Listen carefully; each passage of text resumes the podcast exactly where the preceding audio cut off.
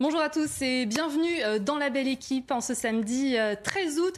Avec euh, moi qui m'accompagne aujourd'hui dans cette belle équipe, Christian Proutou, fondateur du GIGN. Bonjour, tout va bien? Tout, va bien dans ces magnifiques locaux. C'est vrai qu'on a changé de plateau, vous l'avez remarqué, peut-être que vous aussi chez vous. William, tu es également avec nous, président du Cercle de réflexion Le Millénaire. Bonjour William. Bonjour. Et Eric Brocardi, porte-parole des sapeurs-pompiers de France. On va suivre évidemment avec vous la situation. On espère que ça va un petit peu mieux. C'est contenu? C'est contenu, c'est le mot qu'on doit employer parce qu'il faut beaucoup de vigilance, beaucoup d'humilité, comme je le dis régulièrement, parce qu'à tout moment, ça peut repartir.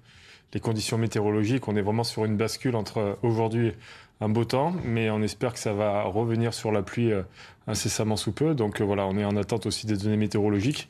On est très vigilant sur les bulletins. On va y revenir en détail hein, sur la situation euh, des incendies en France, évidemment. On va tout de suite, et avant de commencer cette belle équipe, faire un point sur l'actualité avec Adrien Spiteri. Deux personnes sont mortes vendredi dans le massif du Mont Blanc à Chamonix. Les deux victimes sont une guide âgée de 26 ans et sa cliente de 30 ans. Leurs deux corps ont été retrouvés par des grimpeurs. Une enquête pour déterminer les causes de l'accident est en cours. Les, obsèques de Sampé auront lieu vendredi prochain à Paris. Une messe se déroulera en l'église Saint-Germain-des-Prés vers 14h avant l'inhumation au cimetière du Montparnasse. Pour rappel, le dessinateur du Petit Nicolas et de dessin de presse est décédé ce jeudi à l'âge de 89 ans.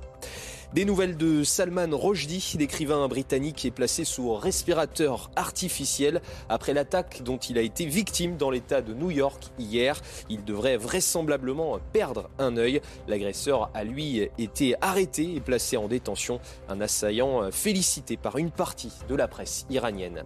Et puis à Rome, au championnat d'Europe de natation, l'équipe de France ajoute trois médailles à son compteur. Charlotte Bonnet a pris la médaille d'argent sur le 100 mètres nage libre. Maxime, Grousset s'est lui illustré sur le 50 mètres papillon. L'équipe de France féminine de natation artistique a elle remporté une médaille de bronze. Merci euh, Adrien, on vous retrouvera toutes les demi-heures hein, pour faire ensemble un point sur, euh, sur l'actualité. On va revenir sur une des informations, messieurs, développées à l'instant euh, par Adrien Salman Rushdie qui a été poignardé hier, juste avant de donner une conférence littéraire. Ça s'est passé à Chautauqua dans l'État de New York. Son agresseur, il a aussitôt été arrêté. Il a été placé également en détention. Il s'appelle Adi Matar, il a 24 ans et Adrien soulignait, William, il a été félicité aujourd'hui par la presse conservatrice iranienne. Je cite, bravo à cet homme courageux et conscient de son devoir qui a attaqué la l'apostat et le vicieux Salman Rushdie. Euh, baisons la main de celui qui a déchiré le cou de l'ennemi de Dieu avec un couteau. Réaction à, cette déclaration de, cette presse conservatrice iranienne. Moi, je ne peux pas m'empêcher de faire le parallèle avec les attentats de janvier 2015 par rapport à Charlie Hebdo, parce que c'est à peu près les mêmes raisons qui conduisent aux mêmes effets. Et il faut pouvoir nommer les choses. Euh, lorsque l'ayatollah Khomeini a fait lancer cette fatwa, en fait, il a à peu près lancé le départ de ce qu'on peut appeler le totalitarisme islamique, c'est-à-dire un islam qui se veut conquérant et qui veut imposer son modèle, ses valeurs et son système d'organisation au monde entier. C'est-à-dire un islam politique conquérant qui souhaite en fait renverser les civilisations occidentales pour imposer son propre modèle. Pour lutter contre ces personnes-là, je pense que la France et même la coalition occidentale doit mener une politique extérieure qui est cohérente et une politique intérieure qui va dans le même sens. La politique extérieure, c'est-à-dire qu'il faut pouvoir désigner les personnes et les États qui poursuivent cet objectif politique. Il y a évidemment l'Iran avec l'ayatollah Ramenei désormais. Il y a également la Turquie parce qu'Emmanuel Macron avait subi les mêmes foudres de la part d'Erdogan. Et en fait, lorsque vous avez des fatwas comme ça, c'est-à-dire que comme l'islam n'est pas organisé de façon centralisée, un peu comme avec la religion catholique, avec un pape à Rome, bah, du coup, chaque personne peut se permettre de lancer des fatwas. Et si par cas on a ce type de personnes-là, et comme c'est pas organisé, il faut pouvoir lutter contre tous les différents types d'ennemis. J'espère que Salman Rushdie va pouvoir s'en sortir, parce que mm. c'est un héros pour nous, et c'est un combattant pour la liberté d'expression, et c'est un combattant pour nos valeurs. Mais pour pouvoir défendre ces valeurs, je pense qu'il faut être clair, ferme, et pouvoir lancer des opérations pour lutter contre le totalitarisme islamique. Christian Proutou, une réaction à, cette déclaration de la presse iranienne La presse iranienne est dans, la logique, surtout que c'est la presse la plus extrémiste dans, sa logique euh, par rapport à la défense, euh, j'allais dire, de l'image du Coran et, de la religion. Pour ça que je ne suis pas tout à fait d'accord avec William. Autant on est d'accord souvent tous les deux sur la notion d'islamisme et d'islam politique, autant là c'est de l'islamisme par rapport à l'islam lui-même. C'est-à-dire cette espèce de, euh, de volonté d'avoir un islam pur qui conduit déjà les chiites, ne serait-ce que euh, et les sunnites à s'entretuer, parce qu'il faut savoir que le plus grand nombre de morts autour de la religion euh, musulmane, ce sont les musulmans eux-mêmes qui en payent le plus grand prix. Alors bien évidemment, euh, ce, qui, frappe dans, tout cela, c'est que on se demande comment, à partir d'un livre dont, pour ceux qui l'auraient lu, ce qui est sûrement pas le cas de, cet agresseur, les, versets sataniques de Salman Rushdie, qui est un immense écrivain, il faut le souligner, qui a en plus beaucoup d'humour. Hein. J'ai écouté quelques-unes de ses interviews et qui a une certaine distance par rapport à, l'agression qui était menée sur lui-même. Euh, quand on connaît le livre, mais c'est hallucinant de se dire qu'on puisse arriver à monter des gens qui n'ont même pas lu le livre euh, contre un, écrit qui en plus est poétique et n'atteint pas, euh, c'est moins un problème de blasphème qu'un problème d'a priori sur une lecture. Il s'était passé euh, la même chose euh, en, Égypte avec Naguim Mahfouz, euh, qui, avait été l'objet justement d'attaques comme celui-là, au couteau en plus, au Caire, pour un livre qu'il avait écrit en 59, qui est un livre pareil, un beau livre et tout sur les fils de la Médina. Et, c'est fou parce que là, c'est un Égyptien qui s'était attaqué à un prix Nobel qui était l'illustration de, la littérature égyptienne et la position que la littérature égyptienne pouvait prendre dans le monde, simplement au nom, entre guillemets, de Dieu et surtout d'un ayatollah de, de circonstance, pas ayatollah puisque c'était un Égyptien, qui avait décidé que ce qu'il y avait dans ce livre, que lui non plus n'avait jamais lu, atteignait au prophète, au, au pluriel, au prophète dans l'écrit. Alors on voit toute la difficulté qu'il y a par rapport aux religions, et si on remonte un tout petit peu, c'est à peu près la même période, euh, sur la dernière tentation du, du, Christ de Scorsese, on voit que dès qu'on touche aux religieux, mm. il peut se lever euh, simplement au nom de la défense de Dieu, des défenseurs euh, fous, qui euh, finissent par oublier complètement que chacun peut penser ce qu'il veut et que dans le fond, la religion, c'est soi, c'est à l'intérieur de soi. Alors Salman Rushdie, symbole hein, de la liberté d'expression, symbole aussi de la lutte contre l'islam politique. On va écouter euh, Michael Sadoun, chroniqueur au Figaro, et spécialiste des questions de laïcité. Il s'exprimait euh, sur notre antenne un peu plus tôt dans la journée. Ça fait longtemps qu'il porte ce fardeau, si bien qu'il est devenu en fait très tôt euh, bien même avant tous les attentats qu'on a connus euh, en Europe, euh, un symbole de cette lutte contre l'islam politique. Il a été d'ailleurs défendu par de nombreux intellectuels d'envergure mondiale. Hein. On pense notamment à Milan Kundera qui avait exprimé son soutien à Salman Rushdie. Et il est euh, évidemment un, intellectuel, quelqu'un qui a aussi défrayé la chronique à l'échelle mondiale, euh, et aussi un symbole comme pouvait l'être par exemple le réalisateur néerlandais euh, Theo Van Gogh, vous savez, celui qui a été assassiné suite la publication d'un film sur les conditions de, la femme en islam. Donc voilà, c'est tout à la fois, c'est un symbole, un intellectuel, et aujourd'hui c'est un événement, je crois, important. C'est intéressant euh, ce que dit euh, Michael Sadoun, William. Euh, finalement, hier, on ne s'est pas attaqué à un homme, on s'est attaqué à un symbole, à ce qu'il représente. Oui, moi c'est pour ça que je faisais le parallèle avec les attentats de janvier 2015 par rapport à Charlie Hebdo, c'est-à-dire que c'est une lutte, et moi je le maintiens, c'est une lutte contre la civilisation occidentale, parce qu'en fait l'islam politique est né contre les États-Unis d'Amérique aussi en partie. Et d'où il il faut pas oublier ce qui s'est passé parce que au moment où lance cette fatwa, l'ayatollah Roménie, en fait, s'était opposé notamment sur la question iranienne pour libérer son pays contre la politique américaine d'intervention extérieure. Et je pense que c'est le prémisse de ce qui s'est passé ensuite après avec Al-Qaïda, notamment avec Oussama Ben Laden, et ce qui s'est passé ensuite avec Daesh. Il y a une origine, il y a une continuité dans tout ça. Et je pense qu'il faut insister dessus parce qu'en fait, lorsque l'ayatollah Roménie parle, ben, désormais l'ayatollah Ramenei, quand Erdogan parle, même si ce ne sont pas des religieux, notamment pour Ils ont une influence sur le monde de l'islam et qui sont sur, sur, des influenceurs et donc du coup ça provoque des conséquences un peu partout. Je faisais le parallèle entre ce qui s'était passé entre Emmanuel Macron et Erdogan.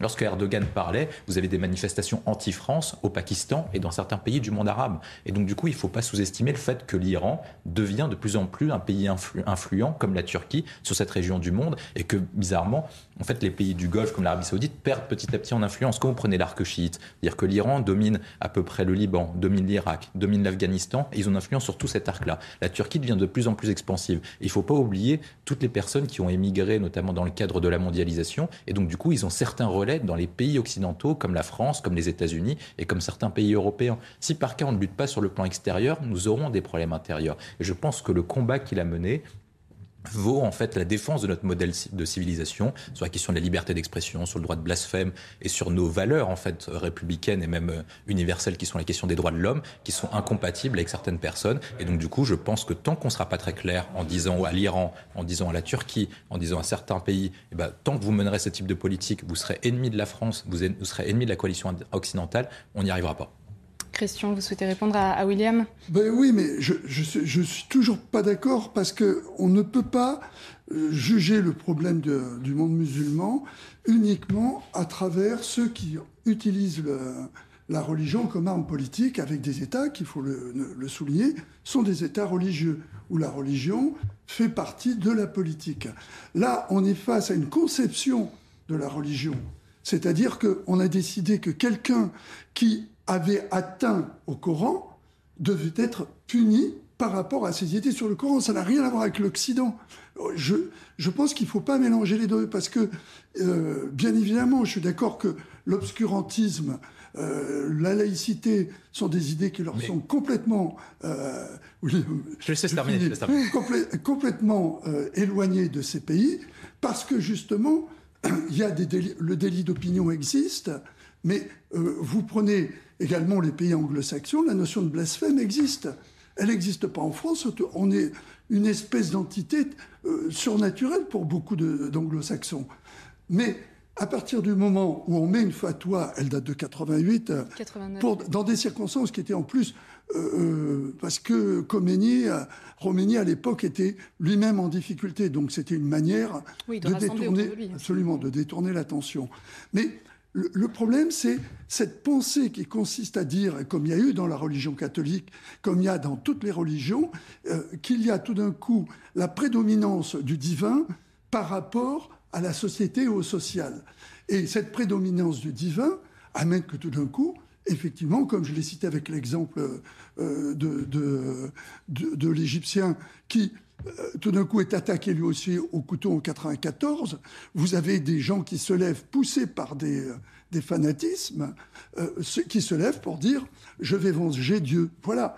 Mais il ne faut pas oublier que la politique, par exemple, quand on évoque souvent avec William, et là on est d'accord sur la position qu'il faudra avoir sur les frères musulmans, et justement le poids du religieux, d'un islam religieux dans la politique et la manière dont il doit intervenir au sein de notre politique, c'est autre chose que des, des jugements d'un moment, de quelqu'un qui a jamais lu ça, euh, euh et qui vient tout d'un coup dire il a atteint l'image de Dieu, donc je suis le vengeur de Dieu.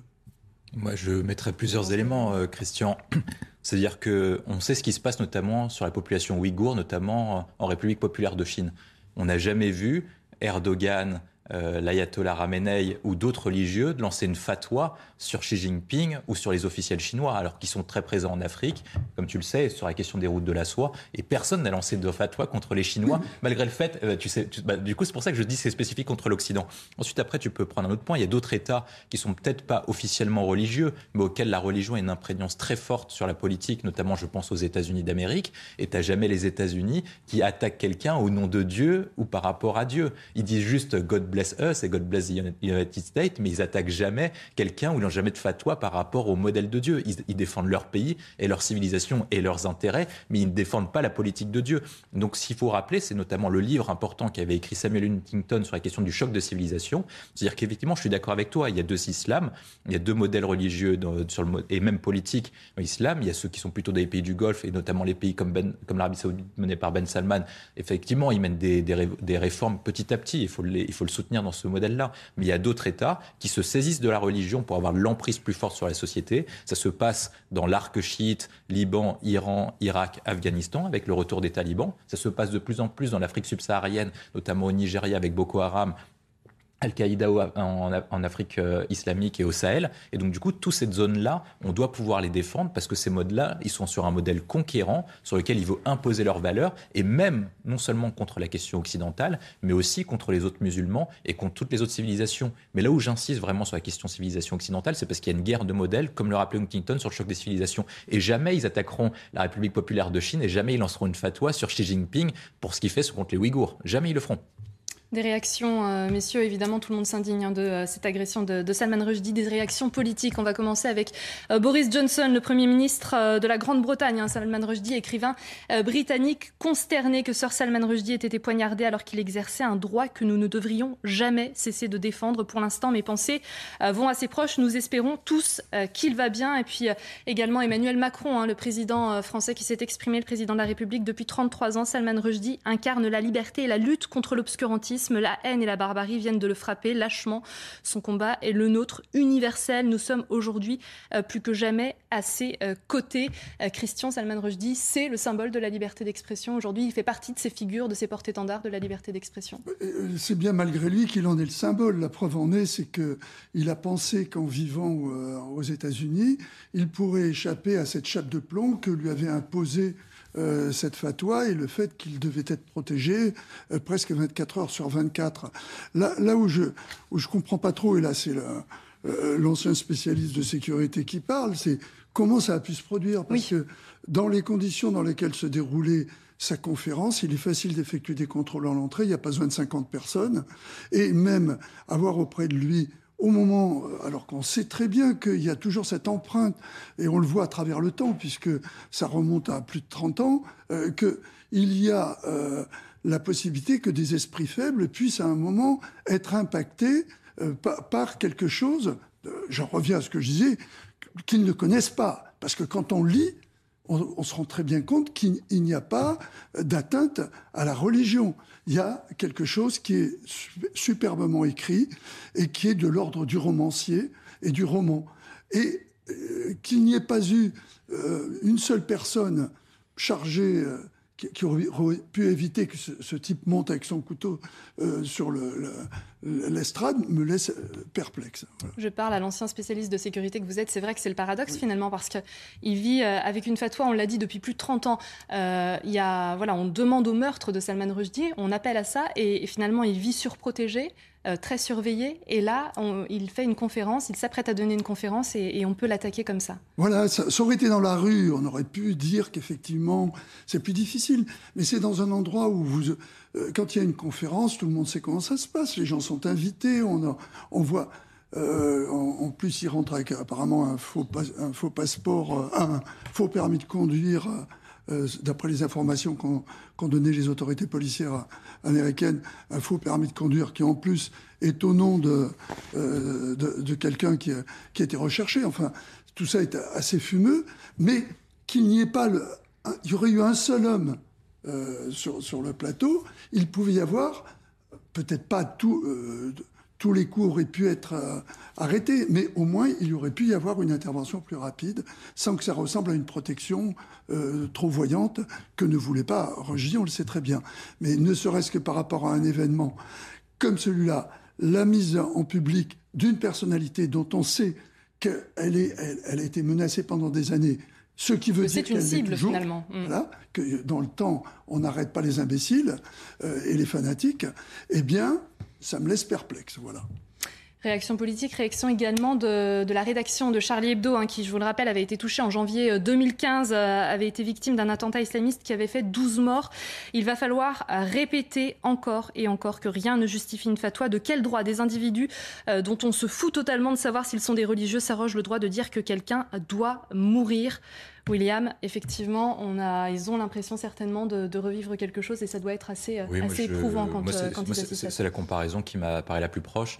Évidemment, euh, Salman Rushdie est un héros de la liberté d'expression, comme Christian l'a rappelé sur les malgré lui, en fait. Je ne suis pas sûr qu'il a souhaité, il a souhaité le devenir. Oui, il le disait. Et, en fait, c'est pour ça que moi je disais que c'est une question de défense de modèle, en fait, de, sur ce point-là. Et après, je ferai même une comparaison avec différentes personnes qui subissent des fatwas. Parce qu'en fait, la fatwa, le, les, les, ceux, qui s'arrogent le droit de pratiquer un islam politique, en fait, on on, modifiait ce que c'était qu'une fatwa. C'est-à-dire finalement, une fatwa, c'est lancé par un imam, et donc du coup, ça a des codes bien spécifiques. Mais désormais, maintenant, n'importe quel influenceur peut désormais lancer une fatwa. On a des fatwas lancées par des pays, j'ai parlé d'Erdogan, j'ai parlé d'Ayatollah Ramenei, mais également, vous avez des personnes en France qui lancent des fatwas sur certaines questions. Notamment, vous avez l'affaire sur Mila, vous avez l'affaire sur plusieurs personnes, notamment françaises, qui défendaient un certain modèle, qui critiquaient ou qui faisaient des caricatures sur, euh, sur le prophète Mahomet. Et donc, du coup, ces personnes-là sont victimes de fatwas. Ça peut être lancé maintenant désormais par n'importe qui et par n'importe quel influenceur. Ça peut être lancé sur les réseaux sociaux. Mila l'a subi. Ça peut être lancé une fois qu'on critique l'islam politique, ça peut être lorsqu'on défend des positions contre l'intégrisme religieux. Et toutes ces personnes-là, maintenant, sont tous des Salman Rushdie. Et je pense qu'on peut faire le parallèle en disant nous sommes tous Salman parce qu'à chaque fois qu'on critiquera et qu'on combattra l'islam politique, eh ben on sera tous Salman Rushdie. On le rappelle, euh, Salman Rushdie euh, touché euh, donc par plusieurs coups de couteau hier, qui a été placé sous respirateur artificiel et qui va très probablement perdre un œil. Il a également été touché au foie. On va passer à notre page incendie parce que c'est une autre actualité brûlante. Hein, avec, c'est un mauvais jeu de mots, mais, mais c'est le cas de le dire. Ça va un petit peu mieux. Eric Brocardi, vous êtes avec nous. On va, avant d'en discuter avec vous, rejoindre notre envoyé spécial Inès Aliken qui est en Gironde à Ostens, exactement pour faire un petit point sur, euh, sur la situation. Inès, est-ce qu'à l'heure actuelle, on observe une accalmie ou pas en Gironde? Eh bien, euh, oui, on peut dire qu'on observe une accalmie. il y a quelques instants, il y a eu un point d'étape eh bien, réalisé par le chef des opérations de secours et à destination des chefs de, secteur, avec euh, un échange aussi sur les potentielles difficultés rencontrées. Objectif aujourd'hui, évidemment, on l'a dit, en finir avec ces départs de feu, protéger euh, les points sensibles, le traitement des lisières aussi et les habitations à surveiller puisque le feu est passé autour et finir évidemment les, les sécurisation euh, des hameaux. On voit régulièrement aussi euh, l'hélicoptère de la sécurité civile qui fait euh, des allers-retours et qui est en mission d'observation. Alors, on l'a dit, hein, les pompiers travaillent aussi au niveau de la départementale. C'est le risque, c'est qu'avec les vents, le feu saute au-delà de cette départementale et donc il y a un véritable point d'attention. Merci beaucoup euh, Inès. Vous êtes accompagnée d'Olivier euh, Gangloff à Austins, donc euh, en Gironde. Éric Brocardi, mm. porte-parole des sapeurs-pompiers de France. Inès nous l'a dit, accalmie, c'est le mot qu'on doit employer sur la situation actuelle en Gironde au niveau des incendies Voilà, il y a un petit accalmie effectivement dû par le travail qui a été effectué de manière conséquente par les sapeurs-pompiers, dû aussi aux, aux, éléments météorologiques qui semblent un peu plus cléments, mais ça reste très superficiel. Donc on est sur vraiment une une espèce d'instabilité entre euh, le côté favorable, on va dire, euh, des éléments naturels, mais euh, une côté aussi un petit peu tendu en ce qui concerne la réponse opérationnelle, puisque aujourd'hui on est sur vraiment une phase, comme ça a été évoqué, autour des points sensibles de reconnaissance méticuleuse, qui nécessite une concentration de tous les instants, une détermination à chaque fois de chaque point chaud potentiellement, on va dire, un nouveau foyer qui peut dégénérer derrière un nouveau incendie hors norme. Donc ça veut dire que là, on est sur une totale maîtrise et reconnaissance d'une étendue où, voilà, comme je le disais, c'est comme si c'était, vous étiez une fourmi sur un terrain de, football et que vous deviez forcément essayer de reconnaître l'ensemble des moindres mètres carrés qui subsistent euh, en termes de points chauds pour éviter à tout instant toute reprise. Donc euh, il y a un travail conséquent, d'où le renfort, on va dire, systématique et les relèves qui sont organisés sur le terrain, parce qu'on sait que dès lors qu'on on a combattu les flammes euh, depuis quelques heures, depuis quelques jours, il y a une certaine fatigue et une certaine vigilance qui tombe un petit peu, euh, d'où l'intérêt d'avoir à chaque fois de l'oxygénation dans nos forces pour permettre de sortir un peu de l'effet tunnel et d'être toujours prêt à rebondir et à rattaquer le feu si à un moment donné ça doit se reproduire et, se, et redémarrer. Vous parliez des moyens euh, mis en œuvre hein, pour mm. justement euh, contenir euh, ces feux, ces incendies, notamment en Gironde. On va y revenir dans quelques instants. On est en ligne avec le préfet du Jura, David Philo, parce que le Jura a également été touché hein, par les incendies. 460 hectares de forêt brûlées, les communes de Vescle et de Cernon concernées notamment. bonjour, monsieur Philo, monsieur le préfet. Quelle est la situation à l'heure actuelle dans le Jura? Bah, je dirais qu'elle est venue malheureusement rapidement. On aurait fait cette interview il y a deux heures, je ne vous aurais pas dit la même chose. Ce que je vous aurais dit il y a, deux heures, c'est qu'on euh, avait fixé les, deux feux principaux qu'on avait, hein, qui avaient euh, cramé 700 euh, hectares, dont le, plus gros 500 hectares. Mais depuis 13 heures, on a, un incendie hein, qui s'est déclaré à 500 mètres du feu principal, hein, qui était sous, contrôle. donc peut-être une sorte d'incendie, on ne sait pas. Et c'est un nouvel incendie donc qui s'est déclaré vers 13 heures, qui progresse rapidement puisqu'il a déjà brûlé 150 hectares et qu'il a un potentiel derrière assez, assez fort. Donc au moment où je vous parle, j'ai la tête aussi un petit peu à ça. Hein. Est-ce que les effectifs qui sont déployés dans le Jura sont suffisants ou pas, monsieur le préfet? Qu'est-ce que vous constatez, vous? Oui, on a, euh, on a entre 150 et 200 sapeurs-pompiers qui sont à pied d'œuvre. Euh, on était euh, absolument dimensionné correctement par rapport à la situation ex que je viens de, décrire, hein, qui était une situation vraiment de, contrôle, de surveillance des reprises, de traitement avec les forces au sol et avec les, hélicoptères dont on disposait. Maintenant, avec ce nouvel incendie, il va falloir réévaluer très très rapidement, et c'est ce que nous sommes en train de faire, les, besoins, les besoins pour le prendre en compte. Donc, donc au moment où je vous parle, c'est en cours. Euh, et euh, il va falloir effectivement qu'on adapte, euh, qu'on adapte le dispositif. Gérald Darmanin, le ministre de l'Intérieur, a envoyé hier une note au préfet. Vous avez dû la recevoir forcément. Quelle consigne est-ce que vous allez donner au niveau local pour ce long week-end du 15 août? Le ministre de l'Intérieur qui, qui, demande de, faire, de porter une attention particulière aux activités pyrotechniques. Oui, donc effectivement, la circulaire le, demande. Euh, donc euh, les, feux d'artifice euh, ne seront pas. D'abord, ils ne sont pas autorisés hein, dans, le Jura pour toute la période estivale lorsqu'ils ne sont pas opérés par des, par des professionnels. Mais même dans ce cadre-là, nous nous sommes rapprochés des mairies qui entendaient faire des, feux et qui ont parfaitement compris que c'était pas le, pas le bon moment. Donc toutes ont annulé leurs feux d'artifice. Merci beaucoup, euh, David euh, Philo.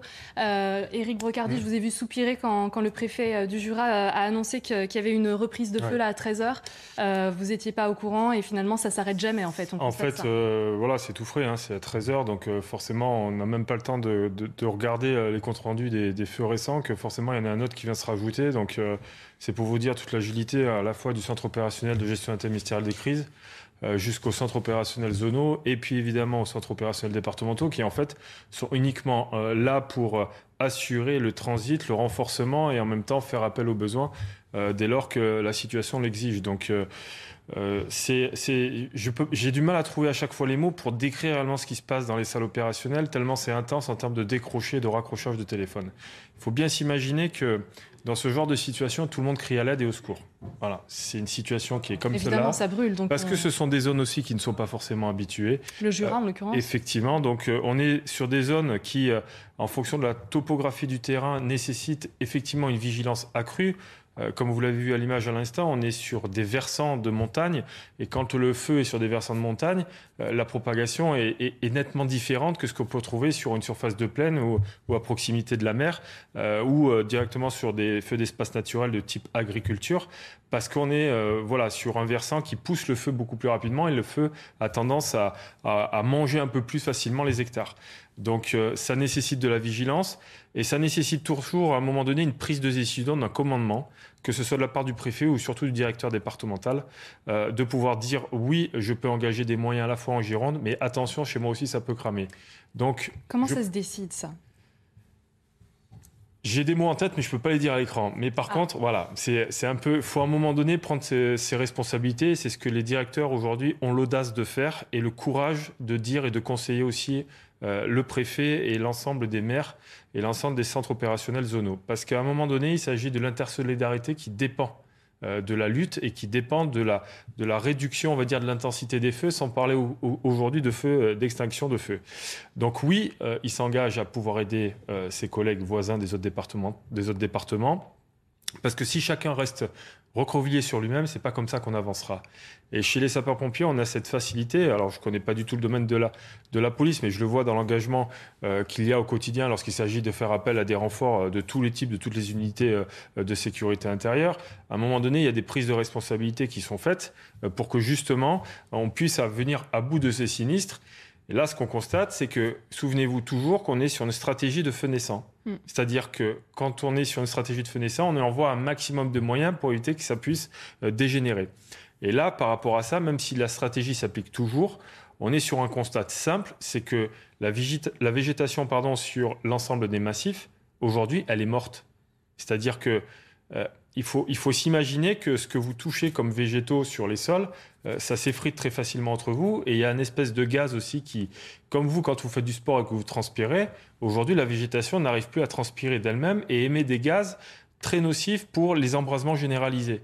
Donc il y a affaire à, ces, à ce qu'on a pu voir aussi, ces espèces de tornades de feu. On a affaire aussi à des bulles, on va dire, de, euh, de, de, gaz qui émanent, on va dire, des végétaux, qui sont des véritables poudrières et des, et des, et des, comment, et des boules de feu qui peuvent à tout moment s'embraser. Donc les sapeurs-pompiers, quand ils s'aventurent là-dedans, ils s'aventurent en plus avec des risques et en plus avec un vent tourbillonnant. Donc tout ça pour vous dire que même si aujourd'hui on est blindé et que sur, la partie, on va dire, analyse des feux de forêt aujourd'hui, on est doté aujourd'hui d'une France, faut le dire, euh, qui est avant-gardiste dans tous les domaines au niveau des feux de forêt. Euh, ceux qui sont à côté de nous, qui ont aussi cette pleine matière et cette pleine puissance-là aussi, euh, ce sont les Allemands. Mais aujourd'hui, la France est avant-gardiste là-dedans, puisque beaucoup de nos collègues européens viennent se former dans le sud de la France, viennent prendre en compte toute notre valeur technologique et notre valeur technique pour pouvoir après le redéployer euh, dans leur pays. Et ça, je tenais aussi à le souligner, parce que c'est pas parce que nos collègues européens sont venus que ça marque une force de faiblesse. Nos collègues européens sont venus parce que c'était nécessaire, parce qu'aujourd'hui, même vous, vous êtes étonné quand vous annoncez cela, de dire mais ça brûle aussi dans le Jura. Mais comme ça brûle dans le forêt Brocéliande, mm. c'est incommensurable ce qui se passe. Donc aujourd'hui, bien entendu, on met vite un pansement sur une plaie béante. Et il y en a une autre qui s'ouvre. Et il y en a une autre qui s'ouvre. Aujourd'hui, vous l'avez entendu, je pense que ça a été, il faut le souligner, quand ils ont pris l'enjeu de dire on va faire venir des air tractors de Suède, on les a positionnés dans l'ouest, dans, la zone ouest. Fatalité, 24 heures après, Brocéliande commence à brûler. Donc, les anticipations sont encore une fois, le été judicieux. On va en reparler de, ces renforts européens qui sont venus évidemment euh, aider tous les, euh, tous les sapeurs-pompiers de, France. On va revenir sur, euh, sur la situation des incendies en France avec vous évidemment, Eric Brocardi. Christian Proutou, vous restez avec nous. William Tay également. On marque une page de pub et puis on se retrouve tout de suite dans la belle équipe. De retour euh, dans la belle équipe, 14h30. Dans quelques secondes, on va faire un point sur euh, l'actualité avec Adrien Spiteri. Et on revient tout de suite avec mes invités pour parler de la situation des incendies en France. Gérald Darmanin appelle à la surveillance accrue des lieux de culte catholique. À l'occasion de l'Assomption ce lundi 15 août, le ministre de l'Intérieur a demandé au préfet d'être vigilant. Il évoque, je cite, la persistance d'un niveau élevé de la menace terroriste. Plus de 14 tonnes de gaz hilarant saisies en Ile-de-France. Le gaz était vendu via le réseau social Snapchat avant d'être livré aux consommateurs. C'est un refus d'obtempérer qui a permis de mener à cette saisie record. Plusieurs individus ont été arrêtés. Une enquête a été ouverte pour trafic et association de malfaiteurs. Et puis une personne est morte et une quarantaine ont été blessés en Espagne ce samedi matin après le passage d'une bourrasque de vent. L'incident s'est produit sur la plage de Coulera dans un festival de musique à 50 km au sud de Valence. La bourrasque a provoqué l'effondrement partiel de la Seine. Merci euh, Adrien. On va tout de suite prendre la direction euh, d'Austins. En Gironde, retrouver euh, Inès Alicane qui nous a fait tout à l'heure un point sur la situation avec une accalmie. On emploie ce mot pour les feux actuellement en Gironde. Inès, la France, on l'a vu, a, eu le renfort de nombreux pays européens, Pologne, Allemagne, Roumanie, Autriche. du côté d'Austins, ça se passe comment? Il y a également eu des renforts européens? Tout à fait, Elisa. Eh bien, euh, l'aide européenne, elle est là, hein, puisque on a vu euh, les pompiers euh, allemands, les pompiers roumains, alors qui restent eux sur les mêmes secteurs et qui traitent aussi les lisières. Les pompiers autrichiens aussi sont arrivés. Ils sont dans un autre secteur. Les pompiers polonais, eux, ne devraient pas tarder à arriver. Alors, petite précision, ils sont bien 146 pompiers polonais 49 véhicules polonais avec 20 véhicules de lutte. Les pompiers euh, sont donc à pied d'œuvre.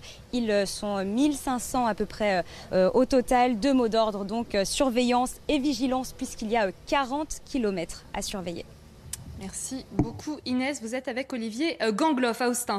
Euh, Éric Brocardi, je me retourne vers vous. On voit, on parle de cette aide, de, de ces renforts européens. Est-ce que c'est finalement l'exemple d'une Europe forte ou d'une France qui est dépendante C'est l'exemple d'une force solidaire.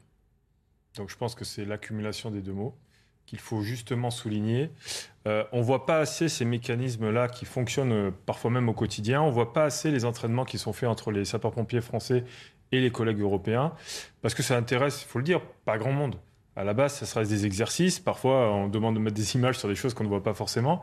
Euh, vous savez, quand il y a des éboulements, des sauvetages d'éboulements à effectuer sur l'ensemble, malheureusement, des pays européens, il y a déjà des processus comme la certification INSARAG, qui est en fait un certificat qui permet de labelliser, hein, je vulgarise, les pays qui sont dotés d'équipes en sauvetage d'éboulements et qui ont cette particularité de travailler ensemble parce qu'ils utilisent les mêmes codes.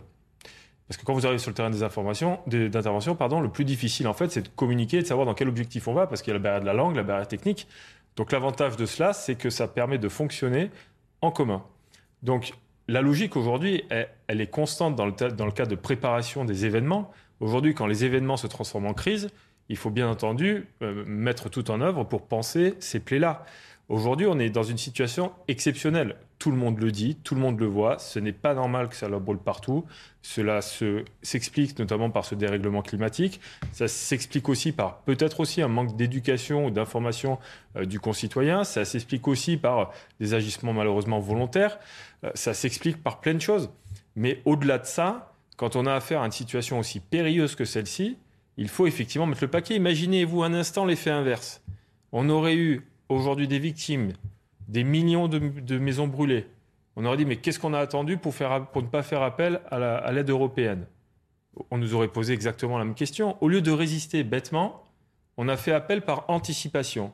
Et c'est ça aujourd'hui la force des sapeurs-pompiers, c'est que dites-vous bien qu'un poste de commandement que vous voyez sur le terrain, il est articulé entre l'action immédiate, ce qu'on appelle vraiment un pool action, c'est un officier action, et une anticipation derrière qui permet de calculer et de prendre en compte des décisions et de prévenir ce qui pourrait se produire à T plus une heure, deux heures ou trois heures.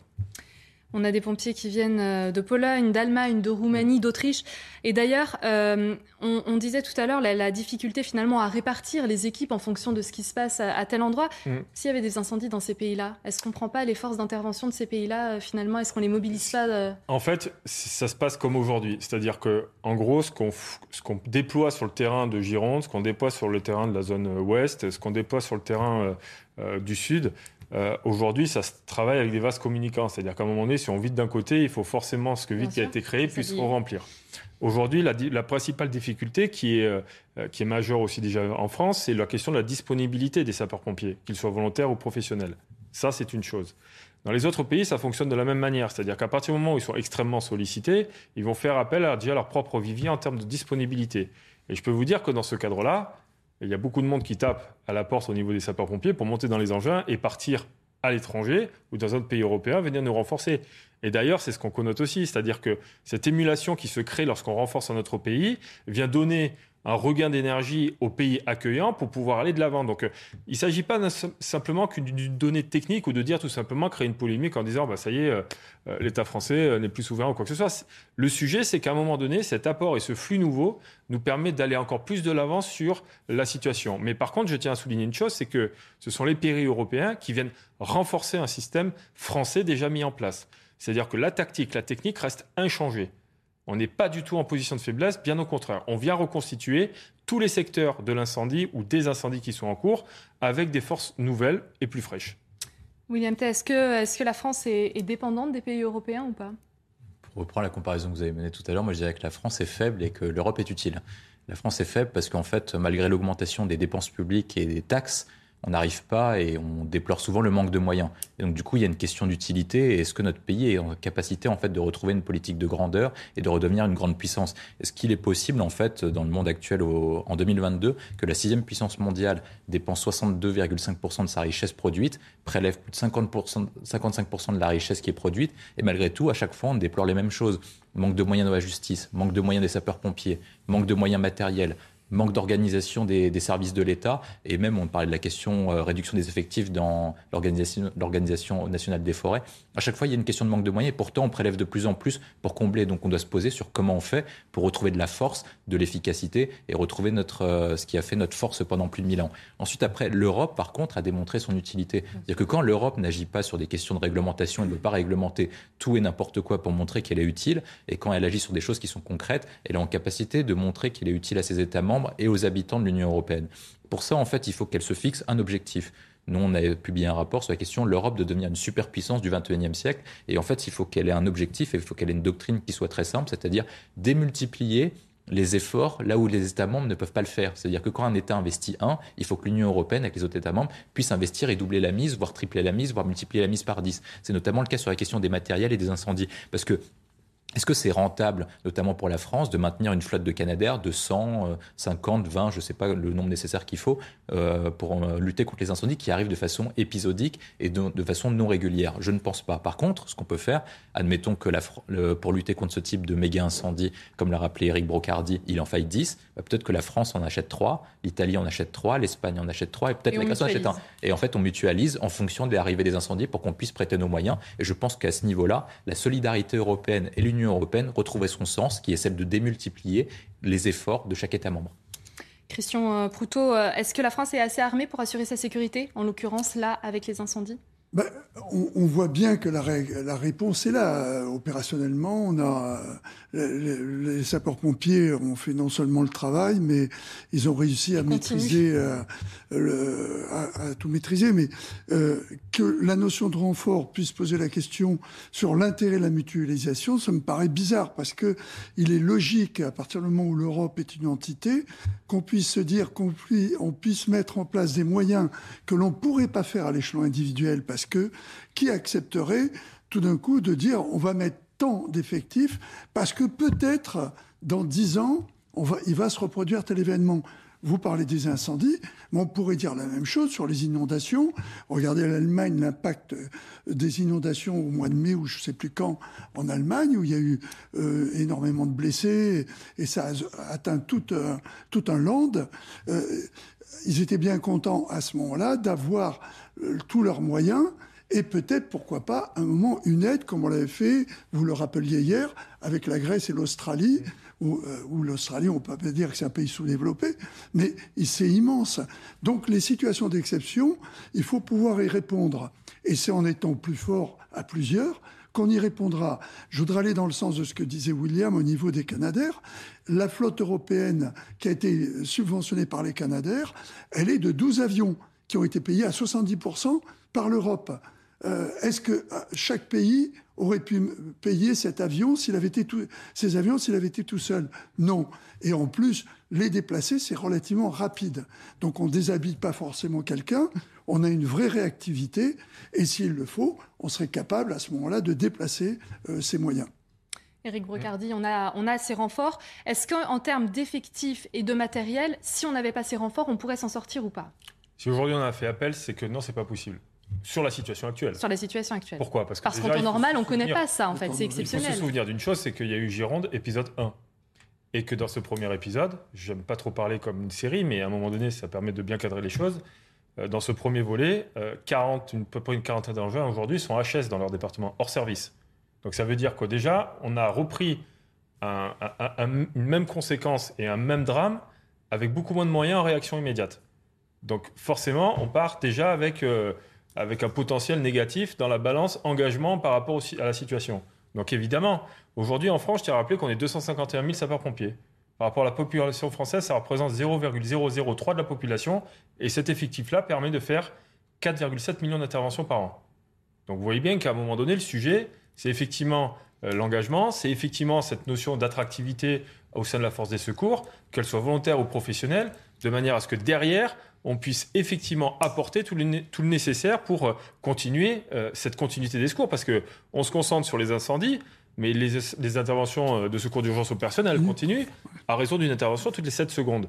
Aujourd'hui, ce qui est difficile et ce qu'il faut imaginer, c'est qu'au sein de chaque caserne, vous avez des hommes et des femmes que, comme je le disais tout à l'heure, et c'est ce qu'on voit jamais, et j'aimerais bien que les médias puissent aussi focuser là-dessus, c'est qu'à un moment donné, tous ces gens-là, ces chefs de centre, ces adjoints chefs de centre, ces chefs de permanence qui permettent à un moment donné de faire rentrer du personnel, ils sont là au téléphone à dire, et parce que je l'ai fait pendant dix ans, mhm. à dire aux gens, est-ce que tu peux rentrer s'il te plaît, même si je sais que tu es en famille, parce, qu'on a, besoin de toi. C'est ça la vraie vie. Et là, non, mais je suis en vacances. Écoute, je te rendrai plus tard l'appareil, je te donnerai tes congés là où tu en as envie. C'est ce qu'on voit avec les, pompiers volontaires, finalement, qui sont libérés par leurs employeurs pour venir prêter main forte. C'est exactement ça. Aujourd'hui, le système repose sur du commandement et du management en permanence. Le système repose sur la bonne volonté des gens. Cette bonne volonté-là, à un moment donné, elle a un coût. Elle a un coût d'un arrachement familial et elle a surtout un coût de rendu à cette valorisation de cet engagement au quotidien. Donc ce rendu-là aujourd'hui, c'est effectivement, il y a des effets, d'annonce qui sont importants. Le ministre de l'Intérieur est descendu. Le fait de pouvoir saluer les pompiers, c'est une marque de reconnaissance inestimable. C'est une certitude. Même si ça paraît pour certains, euh, euh, on va dire, accessoire ou anecdotique. Mais pour un sapeur-pompier, un sapeur-pompier qui vient du fin fond du Tarn, c'est extrêmement important. Mm. La valorisation, elle est importante. Aujourd'hui, euh, le lendemain, c'était Madame la Première ministre accompagnée du ministre de l'Intérieur qui sont descendus. La symbolique, elle est où? C'est que la force de l'exécutif était descendue, qu'au niveau, euh, de l'État, il y a bien deux niveaux de financement. Il y a celle dont on, doit se préoccuper, c'est celle de la force de la sécurité civile. Aujourd'hui, euh, les Canadaires, il y en a sur les 12, il y en a 11 qui sont disponibles, et il y en a un douzième qui est en train d'être juste manutentionné, on va dire, par les mécanos, et il faut bien se rendre compte que la difficulté, c'est comme vous au quotidien, quand vous achetez une voiture et que vous l'avez qu'elle est en panne, il faut six mois pour remplacer une, pièce.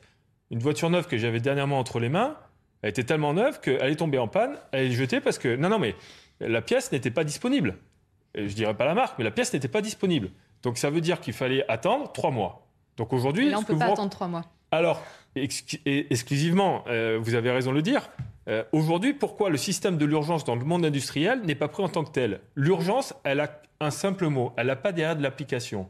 Donc, c'est-à-dire que quand vous commandez un camion citerne de feu de forêt, bah, il faut entre un an et demi et deux ans pour le recevoir. Est-ce que, honnêtement, la Gironde pourra attendre un an et demi ou deux ans pour recevoir un véhicule? Sans doute. Donc, quand on passe dans la chaîne de production, et j'ai rien contre les autres, mais entre des camions bennes et puis des camions de livraison euh, pour, euh, pour des sociétés de e-commerce, ça pose le problème ça pose le problème de savoir quelle priorité on donne réellement à l'urgence dans le monde de l'industrie. Parce que je, je, je connais un peu le système, si je m'exprime sur, sur, les plateaux, c'est parce qu'à un moment donné, ce système-là, il fait en sorte que tout le monde puisse être servi en temps et en heure.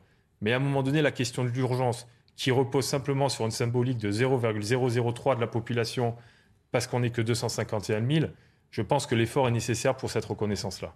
Ça inclut les, sapeurs-pompiers volontaires, les 251 000 Exactement. Et nous, aujourd'hui, c'est 251 000 sapeurs-pompiers volontaires que la Fédération nationale porte dans son projet de communication nationale. Aujourd'hui, c'est 251 000 volontaires et professionnels. Donc ça veut dire que même ce vivier du professionnel, aujourd'hui, il est extrêmement important. C'est celle qui permet à un moment donné de pouvoir fluidifier les interventions dans les grandes villes et dans les villes périurbaines. Si on n'a pas ce socle-là, ce n'est pas possible.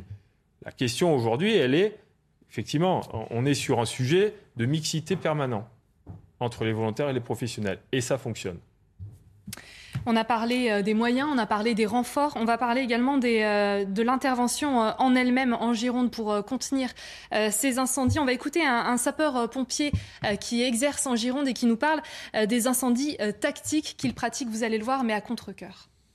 En tant que local, moi ça me donne peine J'en ai, d'ailleurs pleuré quand il a fallu. Euh, pardon. Euh, moi, c'est mon patrimoine ici. Alors, je, suis propriétaire, mais pas autant que certains. Euh, mais, ça me donne peine de brûler ma forêt. Mais en l'occurrence, ici, c'est le seul moyen. Dans le feu tactique, il y a deux actions. Le contre-feu, donc le feu arrive sur vous, vous allumez face au feu, de, manière à carboniser la, partie euh, que le feu veut, manger et du coup les deux feux se rencontrent et ça s'éteint. Ça donc c'est le contre-feu.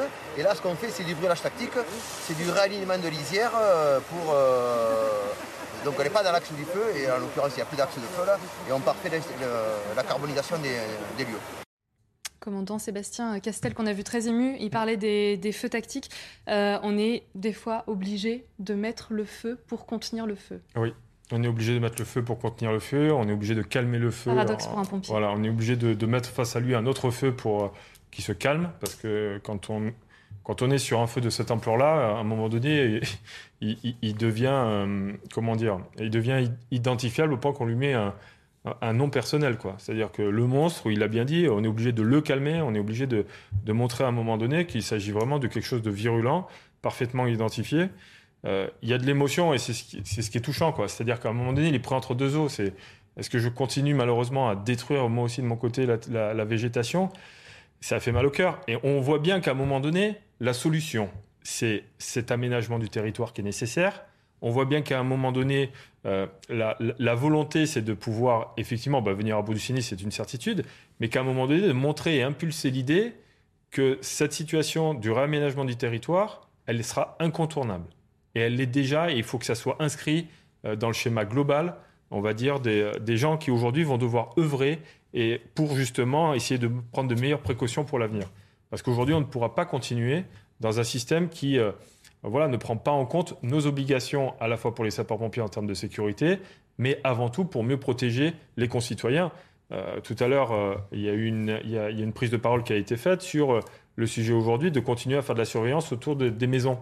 Mais c'est parce qu'aujourd'hui, ça nous prend de la richesse humaine d'aller vérifier qu'autour des maisons, ça va bien, pour permettre d'éviter toute reprise ou tout incident particulier, pour que justement on revienne pas en arrière sur ce qui avait déjà été fait, ce qu'on avait prévu d'être conclu. Quoi. Donc, euh, donc voilà, mais je suis assez aussi, parce que c'est un collègue en plus, mais je suis assez touché aussi par les mots de, de, Sébastien, parce que euh, voilà, on sent à la fois la détresse, la fatigue, euh, l'envie de vouloir faire, et à un moment donné de dire mais mais, mais merde, entre deux voilà, mais, mais merde quoi, putain, qu'est-ce qu'on, qu'est-ce, comment on peut faire et comment on peut encore le tordre?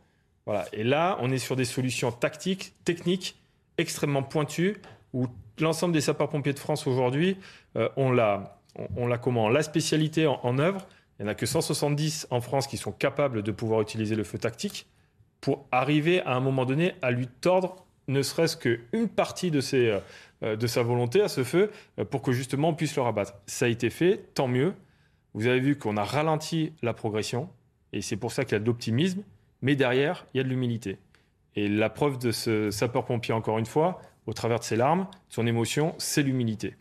On l'a vu, hein, on se bat face à un monstre à plusieurs têtes finalement. Euh, si on prend un petit peu de hauteur sur ces différents mm. épisodes d'incendie depuis, euh, depuis euh, plusieurs semaines maintenant en France, est-ce que vous parliez des tornades de feu, vous parliez de, tout à l'heure de la tourbe, de ces feux qui mm. restent en, sous-sol et qui ressurgissent Est-ce qu'on est face à une situation inédite ou pas pour vous en tant que porte-parole des sapeurs-pompiers? On a déjà vu ça? Ah non, non, non, bah non, non fatalité parce qu'on a une fenêtre médiatique qui s'y déroule depuis maintenant presque plus d'un mois. Euh, elle a commencé avant avec le contrôleur général Grégory Allion euh, par rapport à l'effet d'annonce en tant que président de la Fédération nationale où il avait titré, euh, ça avait été repris par un de vos confrères, titré C'est l'été de tous les dangers.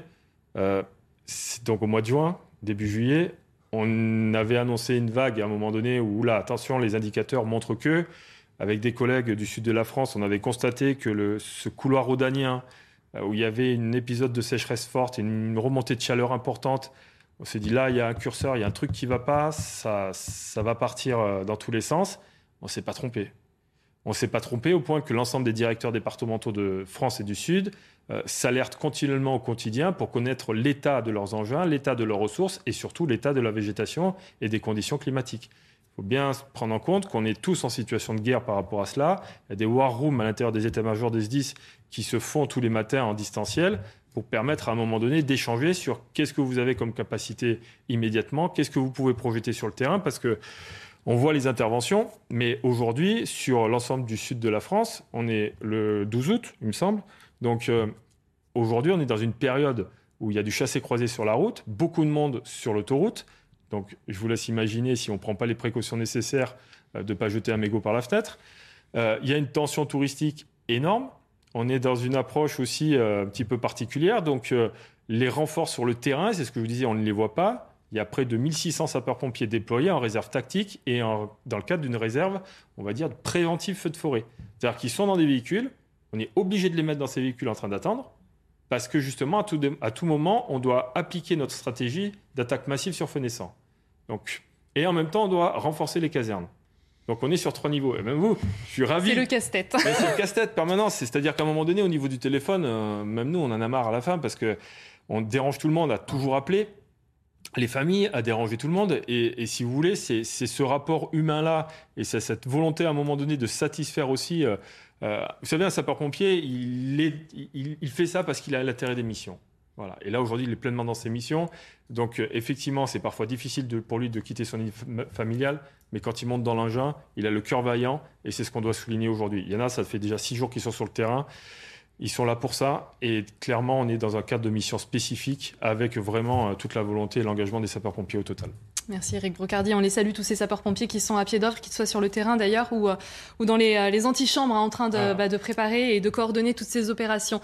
On va revenir dans quelques instants avec euh, vous, hein, Christian Proutot, William Tay et Eric Brocardi, toujours sur, sur les conséquences de la sécheresse en France avec des agriculteurs qui, vous allez le voir, sont pris à la gorge. Vous restez avec nous dans la belle équipe. De retour dans la belle équipe, toujours avec Christian Proutot, fondateur du GIGN, avec William Tay également, président du Cercle de réflexion lumineuse et Eric Brocardi, porte-parole des sapeurs-pompiers de France. Avant d'aborder une nouvelle heure euh, de discussion euh, sur euh, pas mal de thèmes, dont la sécheresse en France, on va faire le point sur le reste de l'actualité avec Arthur Muriot. En Gironde, la préfecture annonce que le feu marque désormais une pause. Sa progression est limitée. Le bilan reste maintenu à 7400 hectares ravagés par les flammes. Mais Vigilance Météo France annonce des rafales de vent de plus de 60 km/h ce soir, ce qui pourrait compliquer le travail des pompiers.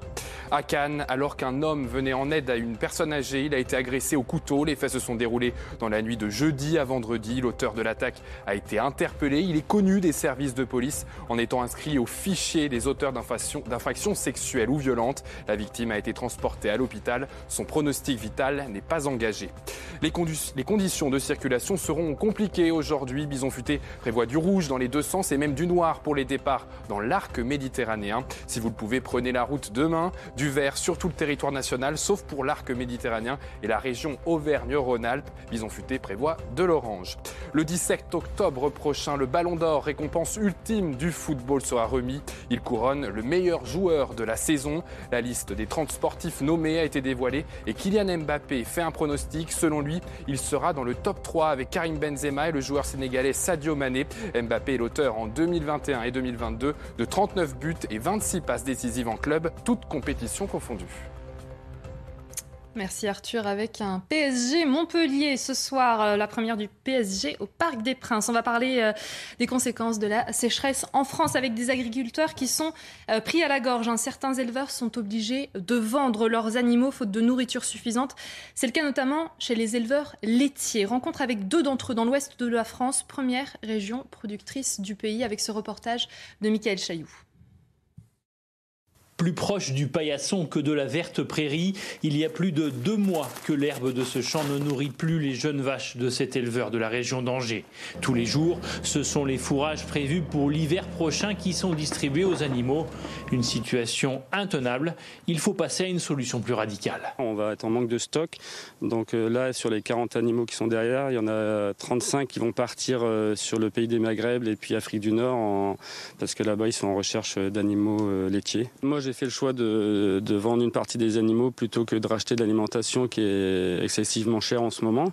En Bretagne, la récolte de maïs prévue pour nourrir les animaux l'hiver prochain s'annonce catastrophique. Moins 30 à moins 50% faute de pluie. Cet éleveur laitier avait déjà vendu 10 vaches au printemps. Il va réitérer l'opération. Dans les semaines qui viennent, je pense que je vendrai entre 5 et 6 animaux de plus que prévu. Pour ces deux éleveurs laitiers, ce mouvement de vente des animaux risque de se généraliser d'ici la rentrée. La production laitière était en perte de vitesse. Là, aujourd'hui, euh, la sécheresse euh, qui s'est généralisée va accentuer le, phénomène. Et d'autant plus que le prix n'est pas du tout encourageant pour euh, les producteurs pour pouvoir avoir un, un leitmotiv avec un prix payé aux éleveurs qui couvre à peine les coûts de production, la France est à la traîne par rapport à ses voisins européens. Côté volume, pas d'inquiétude, notre pays exporte environ 40% de sa production de lait. Alors on le voit, ça s'appelle la décapitalisation, hein, le fait de réduire le nombre de bêtes dans ces élevages pour assurer la survie des autres. Est-ce que William, finalement, c'est nécessaire aujourd'hui? On voit certains agriculteurs de plus en plus qui en viennent à cet extrême. Alors pour, savoir si c'est nécessaire, il faudrait savoir quelle est notre consommation d'eau au niveau national. Seulement, il est difficile d'avoir des chiffres et les, et les, besoins spécifiques pour chaque agriculture.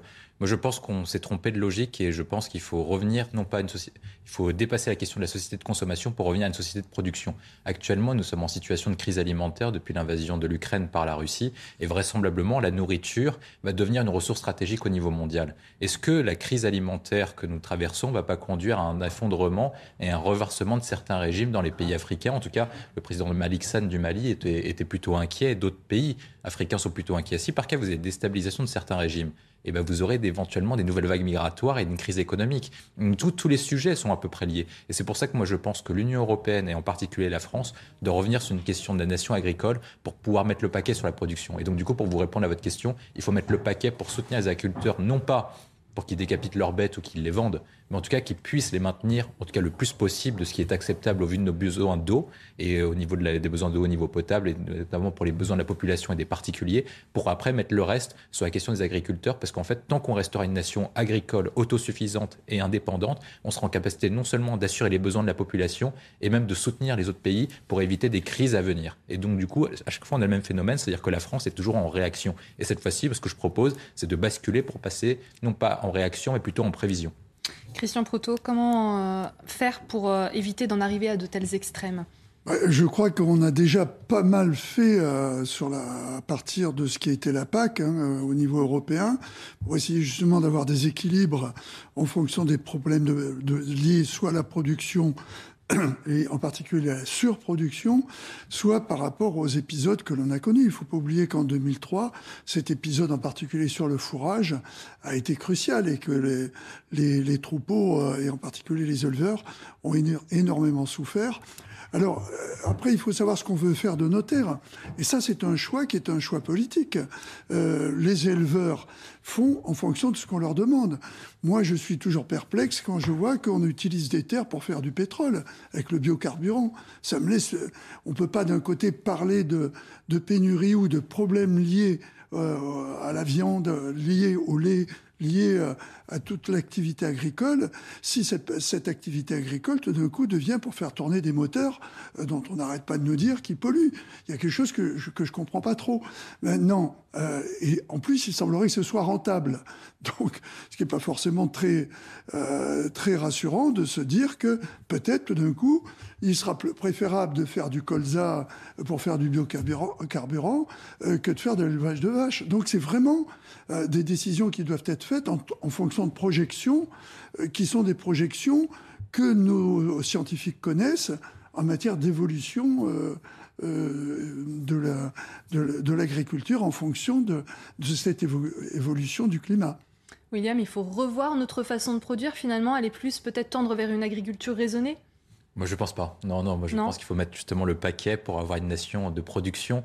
En fait, actuellement, la société, la PAC est organisée pour assurer des besoins alimentaires minimum au niveau des pays européens. C'est-à-dire que on assure un certain revenu aux, agriculteurs pour produire moins afin de, rentabiliser et après on exporte le reste pour réduire au niveau des coûts. C'est ce qu'on appelle la société de consommation. C'est-à-dire qu'on importe des produits au Brésil et dans certains pays en fait pour faire une pression par le bas sur la question des coûts pour que le consommateur ait à payer moins cher. Moi je pense qu'il faut basculer, il faut faire une nouvelle logique. Je pense qu'il faut passer à une société de production pour avoir un modèle non seulement qui produit, qui assure une certaine, une certaine souveraineté, une certaine autarcie au niveau agricole pour la population française, et ensuite après qu'on puisse l'exporter. Parce que la France est quand même connue dans le monde entier pour sa qualité de vie et son mode de vie, et donc on a une, une question de civilisation à défendre au-delà de la question économique. Et donc du coup on a un modèle à pouvoir défendre, et moi je pense qu'il faut soutenir les agriculteurs, non pas pour qu'ils se rationnent ou qu'ils changent de modèle, je pense qu'il faut changer de modèle pour la question économique, pour qu'on puisse exporter nos qualités, nos produits, donc produire davantage et surtout produire mieux, parce que je pense que d'autres pays seraient très intéressés par avoir nos produits. Je pense à d'autres pays d'Europe de l'Est, à des pays d'Europe du Sud et même des pays est-asiatiques qui auront des besoins énormes sur la question alimentaire et qui voudront, je pense, préférer consommer français que consommer brésilien ou d'autres pays d'Amérique latine. C'est ce, ce modèle-là sur quoi on décidait. Parce que Christian évoquait la question l'un des sujets français, c'est d'avoir une vision stratégique de ce qu'on souhaite faire. Aujourd'hui, on dit, voilà, il faut assurer un niveau de vie aux agriculteurs. Mais si par contre on est capable de leur dessiner un modèle, on va leur dire, bah, écoutez, nous, on a besoin d'avoir tel niveau de production chaque année, comme ça vous serez rentable à certains niveaux. Et puis il faut qu'on vous aide sur la question, sur la question de l'exportation. Et ben on, on, rationnera et on utilisera nos ressources stratégiques comme la question de l'eau, comme la question des terres, et même sur la question de notre modèle de production vis-à-vis -vis de l'irrigation pour créer un, une production qui soit durable et qui soit, qui soit de meilleure qualité pour aller vers euh, tous ces points-là. Et je pense que les agriculteurs, une fois qu'ils iront vers ce modèle-là, ce seront un peu les nouveaux, ils reviendront sur une question industrielle, un peu comme les industriels étaient riches dans les années 60, dans les années 70. Les agriculteurs, on leur permettra de répondre à la question de leur niveau de vie, on permettra de répondre à la question de leur retraite, on permettra de répondre à la question de la bonne alimentation, on permettra de répondre à la question de la ressource stratégique par rapport à la nourriture, et même permettre d'assurer la stabilité de certains régimes euh, pour éviter des problèmes à venir. Euh, Christian, euh, là, les agriculteurs, ils connaissent pas mal de difficultés en général. La sécheresse, c'est un nouveau coup dur pour eux. Est-ce que l'agriculture française est en danger aujourd'hui ou pas? Non, je pense, je pense qu'on a une bonne réactivité sur l'agriculture française. on évoquait différentes solutions potentielles, mais surtout, William le soulignait, c'est l'impact au niveau mondial de la, de la culture et de, la nécessité que certains pays qui, qui ont besoin de, de produits agricoles euh, puissent en profiter pour qu'il y ait cet équilibre et peut-être pas les grandes migrations que l'on craint toujours, parce qu'en général, quand les gens quittent un pays, c'est parce qu'ils ont faim ou pas de travail ou les deux. Ce qui fait que pour nos agriculteurs, je pense qu'on a, on a su euh, s'adapter. On le voit à travers le, le bio, et là je sors du biocarburant, euh, le bio qui a amené à ce qu'une une, culture raisonnée puisse être faite et a conduit certains agriculteurs à avoir une véritable approche, je dirais pas écologique, je dirais de protection de la nature et d'un usage raisonné, euh, comme le disait William, de cette nature. Mais je, je crois qu'il faut être derrière eux, même s'ils représentent beaucoup moins de personnes euh, qu'à une certaine époque. Là.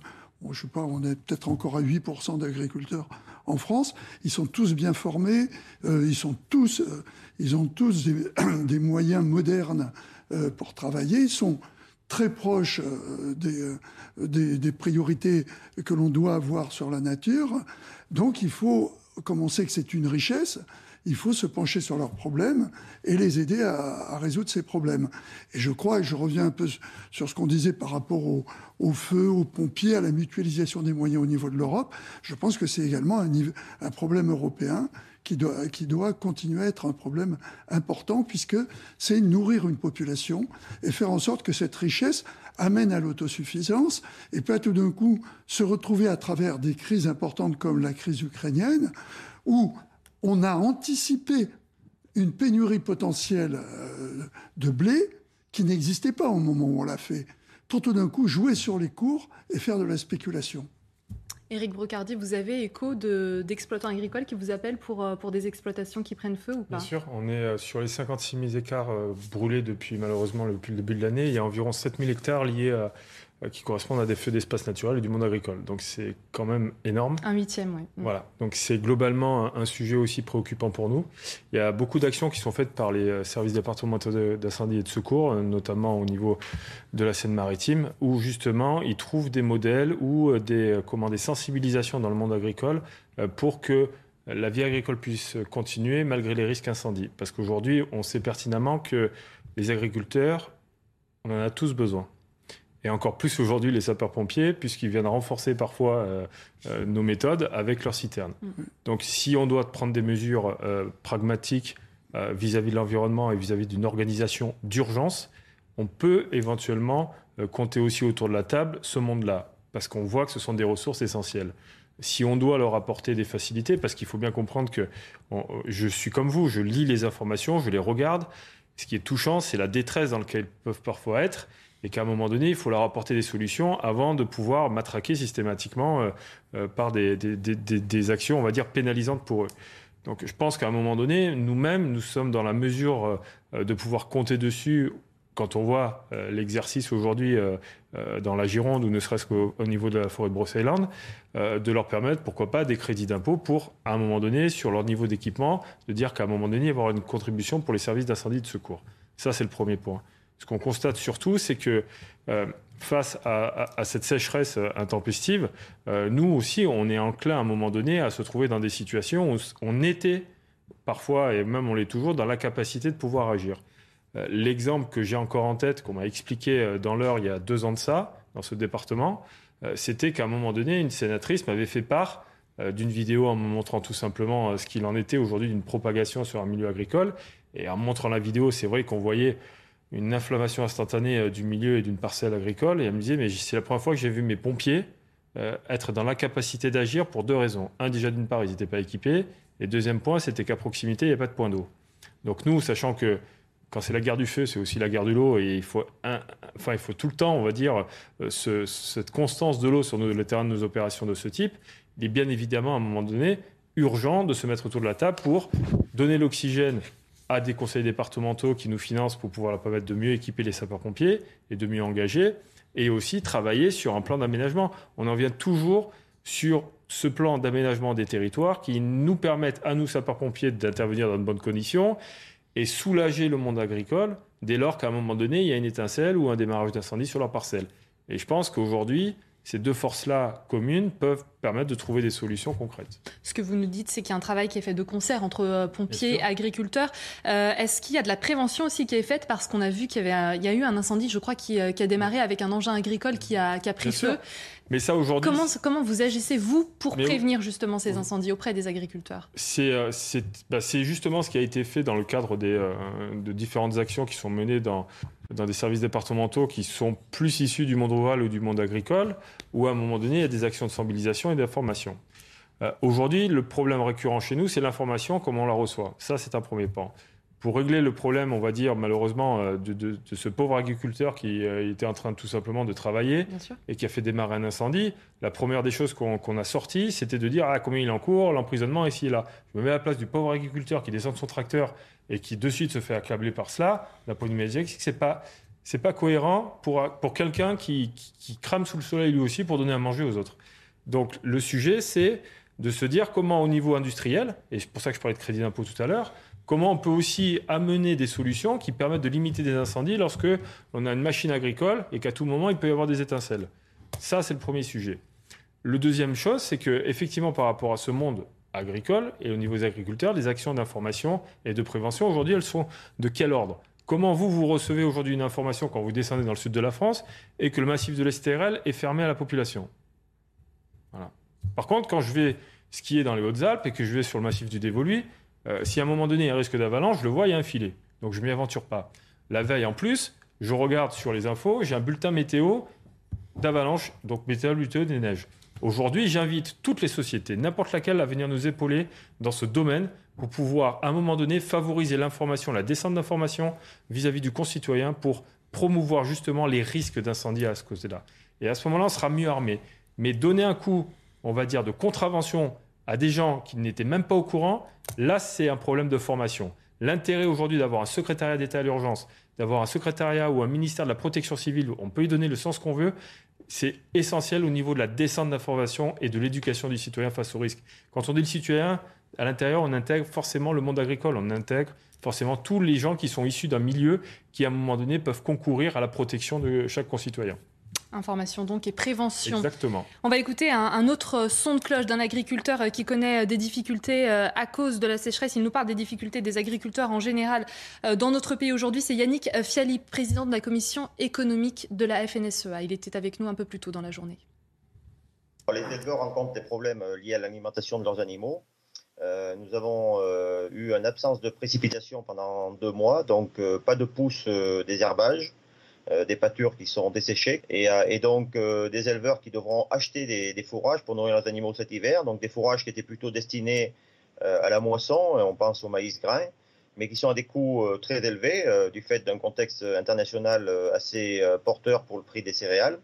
Et donc, pour eux, il va y avoir un arbitrage entre acheter des fourrages et décapitaliser. On craint une baisse de la production agricole en France, notamment sur la partie élevage, dans les mois et les années à venir de la, sécheresse, les récoltes hein, qui, sont, euh, qui sont moindres. Il, y a, il existe hein, une assurance récolte, euh, William. Il va y avoir une réforme de cette assurance récolte en, janvier 2023. Les agriculteurs, ils pourraient s'en passer aujourd'hui ou pas, au vu de ce qu'on rencontre au niveau des incidents, des changements climatiques, de tout ce qui se passe? C'est compliqué. On a un monde qui est en mutation. Le dérèglement climatique provoque des catastrophes, de plus, de, catastrophes naturelles de plus en plus importantes et de, de, façon beaucoup plus extrême.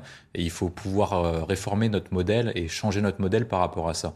C'est pour ça que moi je préfère parler de dérèglement climatique que de réchauffement climatique. C'est-à-dire qu'il faut faire en sorte également de lutter contre le réchauffement climatique en transformant notre modèle énergétique et notre mix énergétique vers plus de nucléaire, qui est la meilleure énergie décarbonée, mais également utiliser une partie de notre argent pour, en fait, pour faire face aux grandes mutations. C'est-à-dire que vraisemblablement, nous aurons de moins en moins d'eau, des épisodes de sécheresse qui provoqueront des points de tension à certaines saisons sur les questions d'eau. Est-ce qu'il faut transformer notre modèle vers plus d'économie circulaire, relancer la question de l'investissement, notamment pour créer des réservoirs d'eau et réutiliser les eaux euh, non, euh, déjà, déjà usées et les pouvoir réutiliser dans ce qu'on appelle l'économie circulaire, c'est une possibilité. Et ensuite, après, vraisemblablement, nous, aurons, nous ferons face à d'autres catastrophes qui provoqueront des modèles similaires. Et donc, du coup, vraisemblablement, l'État français doit pouvoir mettre en place, comme ce qui était fait au lendemain de la Seconde Guerre mondiale, avec le commissariat au plan, un grand plan d'aménagement du territoire pour en fait préparer la France et les différents départements sous tension par rapport à ces nouveaux épisodes. Et une fois qu'on fera ça, on sera dans, dans, l'hypothèse auquel les agriculteurs seront mieux armés parce qu'ils ont des infrastructures qui sont plus puissantes. Ensuite, sur leur cas spécifique, qui est la question de la réforme, c'est en fait les agriculteurs, au-delà des questions de sécheresse, c'est qu'ils sont en difficulté depuis, depuis, plusieurs années et depuis plusieurs, plusieurs décennies. On n'arrive pas à trouver un modèle qui leur permette d'assurer un niveau de vie qui soit suffisant par rapport aux besoins de la société actuelle. C'est pour ça que nous, ce qu'on propose, c'est la question de passer à un modèle productif et exportateur. C'est-à-dire qu'une fois qu'il y a une qualité de l'agriculture française et notre qualité de nourriture est reconnue dans le monde entier, est-ce qu'on ne peut pas l'utiliser pour que les agriculteurs produisent plus et qu'on puisse exporter nos qualités agricoles dans les autres pays afin de leur assurer un niveau de vie qui soit décent et des perspectives? Et moi, ce que je propose plutôt que, plutôt que de proposer la question de la baisse agricole qui est en phase avec la question euh, de, la déconstruction et en fait de la décroissance, je pense plutôt qu'il faut faire un nivellement par le haut et proposer une perspective par le haut à ces agriculteurs de meilleure qualité, plus de production, afin qu'ils élèvent leur niveau de vie et puis qu'ils puissent se rêver de nouveau vers le haut. Christian Proutot, l'État doit faire plus pour ces agriculteurs? De toute façon, oui, parce Encore que... Encore plus aujourd'hui? Bah, encore plus, je trouve que c'est, on en fait déjà beaucoup. Il ne faut pas oublier qu'on est dans une période exceptionnelle qui, même si on le sait, peut être conduite à se renouveler.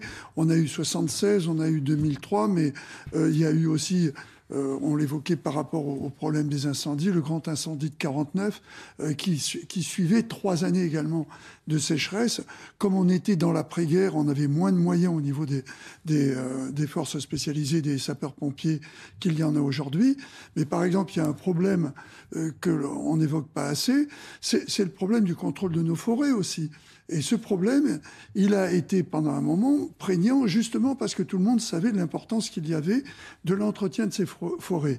Or, c'était à la fois un intérêt économique, mais également un, problème de sécurité.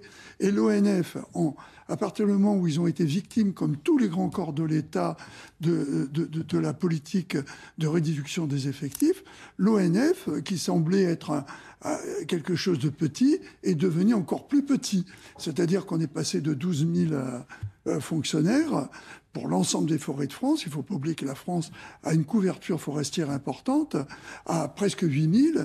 Et j'ai découvert récemment que l'on vendait ce qu'on appelait les petites maisons forestières, qui amenaient à ce qu'il y ait une implantation euh, à l'intérieur des forêts. Là, on avait les gardes. Voilà, des, gens qui patrouillaient, qui en, même temps avaient, comme cela se fait beaucoup aux États-Unis dans les parcs, un, un, rapport avec les gens qui se promènent, les promeneurs éducatifs, qui leur rappelaient des gestes. De la prévention également. De la prévention. Je voulais juste revenir sur un truc euh, que l'on oublie dans les accidents dans le, côté accidentel. Moi, je crois beaucoup euh, que les, mégots de cigarettes ont une importance énorme euh, parce que les gens les jettent par la fenêtre. Or, la partie du bout filtre fonctionne un peu comme de l'amadou qui brûle tout doucement et ça peut, contrairement à ce qu'imagine celui qui le jette comme ça négligemment alors qu'il a un cendrier dans sa voiture, ça peut avoir des conséquences très graves. Et pour revenir à votre question, tout procède d'un ensemble de mesures qui correspondent à des objectifs. Euh, William le rappelait, euh, le plan, c'est pas fait simplement parce que euh, ça dure sur cinq ans. C'est pas que pour une présidence. C'est définir ce que sera notre monde demain. Donc il suffit qu'on définisse ce que l'on veut faire de notre agriculture demain et surtout de l'indépendance que l'on doit avoir par rapport à cette agriculture.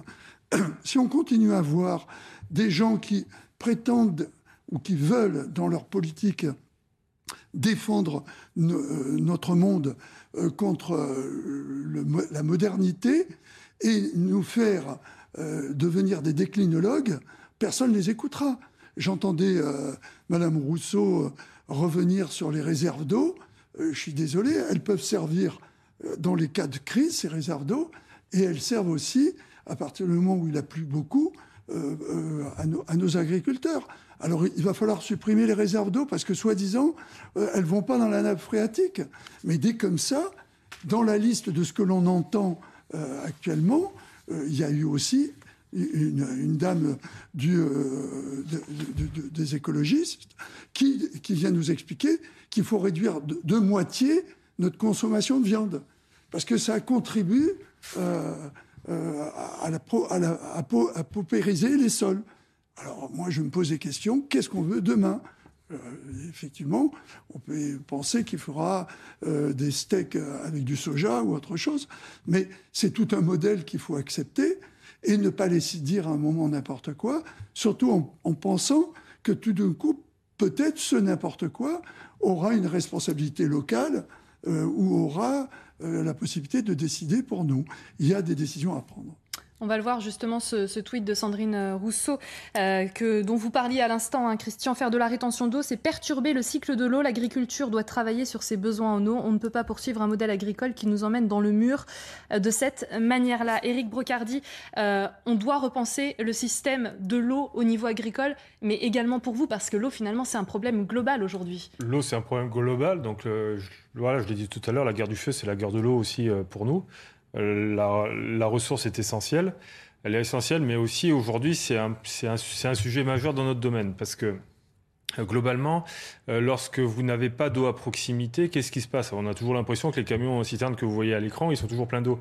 Mais il y a des norias. Il faut aller la chercher. Et plus on rallonge les interventions pour aller faire des norias, comme on dit chez nous, au plus le feu pendant ce temps, il ne va pas attendre que, voilà, que vous reveniez avec votre camion chargé en eau. Donc euh, l'idée aujourd'hui, c'est qu'il y ait effectivement ce mariage intelligent qui doit être fait parce qu'il doit y avoir un équilibre. C'est juste pas possible. On peut pas être à la fois interdire des bassins d'eau pour les agriculteurs et qui peuvent effectivement nous servir au niveau des sapeurs-pompiers. Mais en plus, ça existe déjà. Quand on est sur des pistes DFCI, de défense de forêt contre les incendies, il y a déjà des citernes d'eau.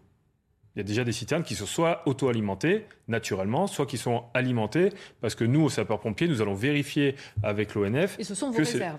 Et ce sont des réserves. Malheureusement, parfois, elles sont un peu pillées, mais aujourd'hui, ce sont des réserves et qui sont référencées. Quand tout est référencé et que c'est un bien, on va dire, presque commun et que c'est utilisé intelligemment, enfin, je, veux dire, à un moment donné, c'est ce que je disais tout à l'heure, c'est que la forêt, elle a besoin d'être protégée. Pour mieux la protéger, il faut peut-être un peu légèrement la modifier, la défigurer, pour justement la préserver. Quand je vois le Jura qui brûle et qui a 15 jours de cela, j'étais même pas, 3 semaines de cela, j'étais avec mes collègues du Jura qui disaient on va avoir des difficultés parce qu'on ne peut pas intégrer et pénétrer à l'intérieur de, nos forêts. Il va falloir travailler comme vous faites dans les Alpes-Maritimes, dans le Var, dans les Bouches-du-Rhône, dans le Gard, dans l'Hérault, pour pouvoir travailler justement en juste coordination avec le danger, la prévision du danger, la préparation à ce type d'événements et en même temps avec le monde agricole et le milieu forestier. Donc tous ces paramètres-là à prendre en compte, ça nécessite aujourd'hui de voir que on en a besoin. Je veux dire, on ne peut plus passer à côté à un moment donné de certaines décisions sous prétexte d'idées ou de certains dogmatismes. L'idée aujourd'hui, c'est que tout le monde puisse bénéficier euh, du travail en commun, parce qu'aujourd'hui, je le dis, je le répète, on a tous besoin des agriculteurs dans n'importe quel domaine, mais nous, nous avons aussi besoin d'eau. Et je pense que si l'eau, quand elle tombe du ciel, elle n'appartient à personne, il faut forcément trouver un juste milieu pour qu'il y ait un équilibre naturel, qu'il y ait un équilibre technique, qui est un équilibre aussi euh, de protection et euh, de, pour la population. Pardon. Donc le sujet, il est prégnant. Et la table, elle va être grande, hein, parce que pour rassembler les, forces de police, les forces des sapeurs-pompiers, les forces agricoles, les forces de défense des forêts, à un moment donné, ça, voilà, ça, va être un château qu'il va falloir pour mettre tout le monde et qu'on puisse non plus réfléchir, mais activer. parce qu'aujourd'hui, c'est des solutions. Autour de la table. Merci, Eric euh, Brocardi. Vous serez remplacé dans quelques instants euh, par Patrick euh, Caram, notamment, et François Bersani qui vont nous rejoindre juste avant de, de nous quitter. C'est vrai que la nature, elle est capricieuse parfois. Elle est aussi magnifique de temps à autre. Regardez ce qui c'est des belles images de la super lune. C'était dans la nuit. regardez à Chypre, notamment. Elle a pris une magnifique couleur orangée. C'était la dernière super lune euh, de l'année. C'est le moment où la lune est le plus proche euh, de la Terre et ça nous donne des clichés absolument sublimes. Merci beaucoup Eric Brocardi d'avoir été avec nous pendant cette heure et demie. Vous restez avec nous Christian Proutot et William Tay. On revient dans quelques instants, petite page de pub et la belle équipe est de retour. À tout de suite. De retour euh, dans la belle équipe avec un plateau qui a, qui a changé. La belle équipe s'est euh, recomposée. Christian Proutou, toujours là, fondateur du GIGN. William Tay également toujours euh, avec nous, président du Cercle de réflexion Le Millénaire. Nous ont rejoint Patrick Caram, vice-président de la région Île-de-France. Bonjour Patrick. Et puis François Bersani, porte-parole unité SGP Île-de-France. Bonjour, vous allez bien messieurs? Très bien, merci. Bah, écoutez, heureux d'être avec vous ce samedi. Eh bien, tant mieux. On va. Vous faites pas le pont Nous non plus Mais non, non. Nous sommes sur le pont. Nous ne le faisons pas. Nous sommes dessus. Et on va voir euh, les titres de l'actualité. Nous, on va parler dans quelques instants de, la climatisation dans les magasins. Euh, ça fait l'objet euh, de nombreuses amendes. Arthur Muriot nous fait un point sur l'actualité. Il est 15h30. Des documents concernant le président de la République française se trouvaient dans ceux découverts après la perquisition par le FBI du domicile de Donald Trump. C'est ce, que révèle, le mandat de perquisition rendu public par les fédéraux. L'ancien président Donald Trump est visé par une enquête de violation de la loi sur l'espionnage. Il aura emporté plusieurs documents top secrets à la fin de son mandat. Dans la rivière Oder coulant entre l'Allemagne et la Pologne, des milliers de poissons ont été retrouvés morts. Une enquête est en cours pour découvrir la cause de ce que la ministre de l'écologie allemande qualifie de désastre environnemental. En attendant, la population locale est appelée à rester éloignée de cette rivière. Selon certains spécialistes, la pollution est tellement grande qu'il faudrait plusieurs années pour la traiter. Une femelle morse surnommée Freya pourrait être euthanasiée par les autorités norvégiennes. Depuis le début de la saison estivale, elle est devenue une vedette dans le fjord d'Oslo. Les touristes s'en approchent malgré les appels à rester à distance. En effet, avec son poids de 600 kg, elle pourrait mettre en danger les visiteurs. Les autorités indiquent donc que des mesures supplémentaires sont en réflexion pour permettre un bon niveau de sécurité, parmi l'euthanasie de l'animal. Merci Arthur. Des magasins mis à l'amende. Plus question pour les boutiques parisiennes de laisser leurs portes ouvertes si elles ont la climatisation à l'intérieur sous peine de se faire épingler et de devoir payer une amende. Si l'arrêté est entré en vigueur depuis le 25 juillet, eh bien les verbalisations ont débuté mercredi. Valentine Leboeuf et Sacha Robin ont suivi une patrouille dans le quartier Haussmann de Paris. Les portes de ce magasin sont ouvertes. Bonjour madame. Les policiers municipaux constatent que la climatisation fonctionne à l'intérieur. Le responsable va donc être sanctionné. On va vous mettre une amende. Une amende, non Oui, monsieur. C'est pas vrai. Eh oui. Le patron du magasin conteste. Il dit ne pas être au courant. Il va tout de même devoir payer une amende de 150 euros, car depuis le 25 juillet, un arrêté municipal interdit d'ouvrir les portes des commerces si la climatisation est allumée. On est quand même aujourd'hui dans une période de, crise de l'énergie. On ne sait pas euh, de quoi l'hiver euh, sera fait en termes de coût euh, de l'énergie. On est aussi dans une période de réchauffement climatique. C'est vrai que c'est une aberration que de gaspiller de l'énergie comme cela. Sur huit magasins contrôlés, trois ont été verbalisés. Certains disent attendre un devis pour des portes automatiques. D'autres s'inquiètent de perdre des clients si la porte est fermée. La réalité, c'est qu'on a tout à fait les moyens de faire entrer la clientèle dans son commerce. Certains d'ailleurs l'ont fait en, mettant des affichettes, en disant c'est ouvert. Et puis moi je pose aussi euh, la question, en plein hiver, quand il fait froid, les portes sont fermées.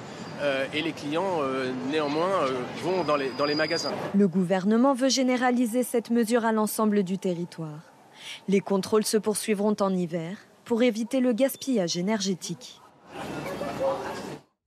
Alors, on connaît les opérations porte ouverte. Là, c'est opération porte fermée. Est-ce que Patrick Caram, c'est trop sévère ou nécessaire? Moi, je veux vous dire, euh, la mairie de Paris est en train de faire la chasse aux commerçants qui payent euh, des, des taxes à, la ville de Paris, qui enrichit la ville de Paris, qui fait vivre le commerce, qui a eu des difficultés, d'énormes difficultés pendant la Covid. Là, on leur demande de fermer la porte. Et pendant ce temps, pardon, pardon, les amendes qui vont être données, je vais vous dire, pour, mettre une porte, il y a des devis, vous n'avez pas forcément les moyens de le faire. Et puis, on parle de Covid, vous fermez un magasin, ça veut dire que l'air ne circule plus. Ça veut dire que vous faites un vase clos où toutes les bactéries, les germes et puis les virus comme le Covid peuvent se développer. Là aussi, on peut aussi avoir un contre-argument. Moi, j'aimerais que l'adjoint à la sécurité s'occupe de la sécurité des deux femmes qui ont été violées cette semaine à Paris, à ciel ouvert, pardon madame, mais dans l'Est parisien, quand vous avez toute une partie de la population en déshérence, abandonnée face au crack, où sont les policiers parisiens? Où sont-ils? Ils sont là en train de traquer des honnêtes commerçants? On aimerait les voir non, sur le terrain, mais sur le terrain pour aller protéger nos compatriotes. Donc pour vous, s'il y a la climatisation à l'intérieur, on peut laisser la porte ouverte.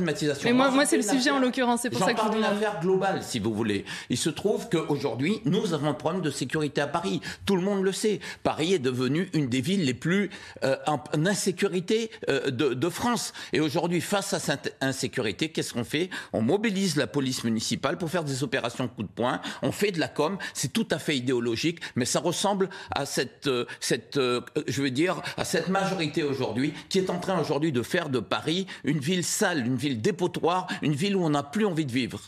C'est un coup de com? Moi, je pense que c'est non seulement c'est votre com', position. mais c'est absolument contre-productif aujourd'hui. Euh, je vous le dis, cette histoire de climatisation, où on va aller traquer les commerçants, je suis absolument hostile. Voyez-vous, moi, je viens de la Guadeloupe. Il se trouve qu'en Guadeloupe, tous les commerçants ont leur magasin ouvert, ils mettent la clim, ils ont une sorte de renforcement, renfoncement où effectivement l'air circule un peu, mais c'est ouvert. Parce qu'on sait très bien que lorsque vous fermez toutes les portes, les gens ne rentrent pas. Voyez Et moi, j'ai dit à ma sœur, est-ce que tu vas mettre, est-ce que tu vas fermer les portes? Elle me dit, mais si je ferme les portes, c'est un coût supplémentaire. Je tire le rideau pour fermer mon magasin, mais je peux mettre 5000 euros pour aller créer des portes au moment où aujourd'hui je gagne plus d'argent. Qu'est-ce qu'ils vont faire ces petits commerçants? Ils vont devoir payer en plus des amendes? Je dis euh, aux petits adjoints au maire de s'occuper plus de se protéger les Parisiens que d'aller traquer des honnêtes commerçants qui lui permettent de payer sa, son indemnité d'élu. Voilà trop sévère ou nécessaire? Je pense que Anne Hidalgo doit arrêter d'emmerder les Parisiens et les Franciliens. Euh, parce que c'est un peu du foutage de gueule ce qu'ils nous font euh, du côté d'Anne Hidalgo et de sa majorité municipale. Effectivement, euh, il faudrait que les Français se restreignent et soient plus raisonnables sur la question de l'utilisation d'énergie. Mais qui a conduit la France notamment à faire en sorte qu'on soit en restriction d'énergie à la fin de l'année Qui a conduit et qui a pris des décisions qui ont démoli notre parc nucléaire, notamment en prenant la décision de fermer Fessenheim et en changeant notre mix énergétique et en faisant pas les investissements nécessaires sur les questions de centrales nucléaires C'était les, c'était les Verts qui étaient dans la majorité de François Hollande et qui ensuite après ont poussé Emmanuel Macron à prendre ce type de décision. Donc moi je pense que c'est vraiment du foutage de gueule et je pense que les Français ne comprennent pas, euh, comme l'a rappelé Patrick Caram, l'incompréhension de la décision d'Anne Hidalgo. Parce qu'il y a des problèmes de sécurité à Paris et on envoie les policiers municipaux aller davantage fliquer les commerçants que contre les délinquants. C'est un peu la mairie de Paris est fort contre les faibles et faible contre les forts. Ils devraient se concentrer davantage dessus et je pense que François Bersani rappellera que les policiers préféraient faire l'essentiel de leur mission qui est la lutte contre la délinquance et la criminalité. Ensuite, Anne Hidalgo a pris tout un type de décisions en fait pour emmerder les Parisiens et pas uniquement les Parisiens mais également les Franciliens. J'insiste dessus parce qu'en fait toutes les décisions qu'elle prend c'est dogmatique pour sécuriser sa base électorale mais elle y croit pas du tout à ces types de décisions. Est-ce que Paris a fait des efforts et Paris est devenu une ville plus écologique que quand elle a pris le pouvoir en 2008 Est-ce que les transports fonctionnent totalement. Est-ce que tout l'ensemble d'organisations a été pris pour faire avancer vers son objectif de Paris écologique? Je pense que Delanoë était un bon maire et qu'Anne Hidalgo est en train de démolir son héritage à des fins électorales uniquement pour sauver son poste. Et combien de mers et combien d'arbres elle a détruit à Paris? Ah bah, suis Et combien de béton elle a fait construire à Paris? Si on fait le bilan écologique d'Anne Hidalgo, c'est du zéro pointé. François Bersani, sur euh, les, les policiers utilisés pour aller contrôler justement si les portes des magasins sont, sont fermées euh, quand la climatisation est à l'intérieur. Les forces aimeraient être ailleurs, les policiers aimeraient être ailleurs? Ah ben- Il faut qu'ils soient ailleurs ou pas? Je vous confirme que les policiers nationaux, en tout cas, euh, doivent être ailleurs euh, sur beaucoup d'opérations de, contrôle. Là, on est à les Paris. policiers municipaux. Mm. Euh, ils, alors, ils sont pas très très nombreux. Ils sont beaucoup moins nombreux que ce qui été prévu initialement en nombre de policiers municipaux. Mais aujourd'hui, la police nationale à Paris, comme ailleurs en Ile-de-France ou en France, en effet. Alors là, pour l'instant, cette mesure, elle s'applique, je crois, qu'à Paris. Personne n'a osé la décliner ailleurs encore. C'est Mais, euh, ce que veut le Agnès Pannier-Runacher. voilà, ce qui nous inquiète, c'est que si euh, cela devait être décliné ailleurs, euh, aujourd'hui, il y a de tels enjeux en matière de sécurité pour la police nationale euh, que d'aller contrôler une fermeture de porte coulissante ou la fermeture d'une porte tout court. Alors, en, en bon père de famille, oui, on peut trouver ça en effet plus judicieux de, de fermer un véhicule ou un lieu quand on a de la clim pour éviter que ça se, ça se perde dans, dans l'air euh, et sur la voie publique. Maintenant, utiliser la police nationale pour ça, euh, si on était euh, pléthore de policiers nationaux et si la délinquance était à zéro, je pourrais vous dire ça, ça peut nous occuper. Malheureusement, aucun de ces deux items n'existe, ne sont en, en vigueur pour l'instant. Christian Proto, est-ce que finalement, il n'y a pas une valeur d'exemple aussi finalement? Alors les forces de l'ordre, qu'elles soient utilisées à faire ça, c'est un point, mais est-ce que euh, il faut pas hum, veiller quand même à ce que ces magasins eh bien, euh, ferment leurs portes? Parce qu'il y a une climatisation. Aujourd'hui, on, est, on parle d'é- d'économie d'énergie à tout va. Est-ce qu'il ne faut pas quand même montrer l'exemple quelque part? Non, mais bien évidemment, mais les économies d'énergie, elles peuvent être, euh, elles seraient par rapport à ce moment-là, par rapport à ceux qui la payent l'énergie. Pour le moment que je sache, ce sont les magasins qui payent leur propre énergie. Ben, alors, euh, Donc en gros, suis- c'est leur problème. S'ils veulent dépenser leur énergie, euh, tant qu'ils la paient, c'est c'est Non, pas mais le, c'est le problème de toute l'économie que tous les gens doivent faire. Est-ce que le rapport économique pour eux et de fermer la porte ou pas. Moi, euh, je sais pas, je n'ai pas de magasin, mais je me dis que peut-être un store transparent comme il y a à la mail euh, pourrait faire que ça ne puisse pas mettre en place euh, cette règle que pour ma part, j'aurais, j'aurais préféré pédagogique et non pas coercitive. C'est ça. C'est ça qui m'énerve. C'est qu'on a fait tout dans le coercitif, en particulier, je ne sais plus qui le rappelait, pendant le, la Covid. Euh, c'est peut-être toi d'ailleurs qui le rappelais, mais on a eu droit à tout pendant la Covid. Euh, le, le, euh, le ministre de l'Intérieur a quand même rappelé à l'époque qu'il y avait eu 1 800 000 contraventions de fait auprès des citoyens parce qu'ils n'avaient pas la date qu'il fallait sur leur papier d'autorisation de sortie. Non mais on marche sur la tête. On peut quand même penser que les Français sont responsables et les amener à utiliser une police dont au départ elle est là pour la protection du citoyen et non pas le respect de mesures dont on se demande euh, si l'efficacité est aussi réelle que ça en dehors de la notion de gaspillage et là-dessus je vous rejoins tout à fait, euh, est indispensable ou pas pour- pour- pour chacun d'entre nous. Surtout quand on connaît la situation de Paris, ville touristique. On avait fait un sujet sur ce plateau sur les pickpockets à, Mo- à Montmartre, par exemple.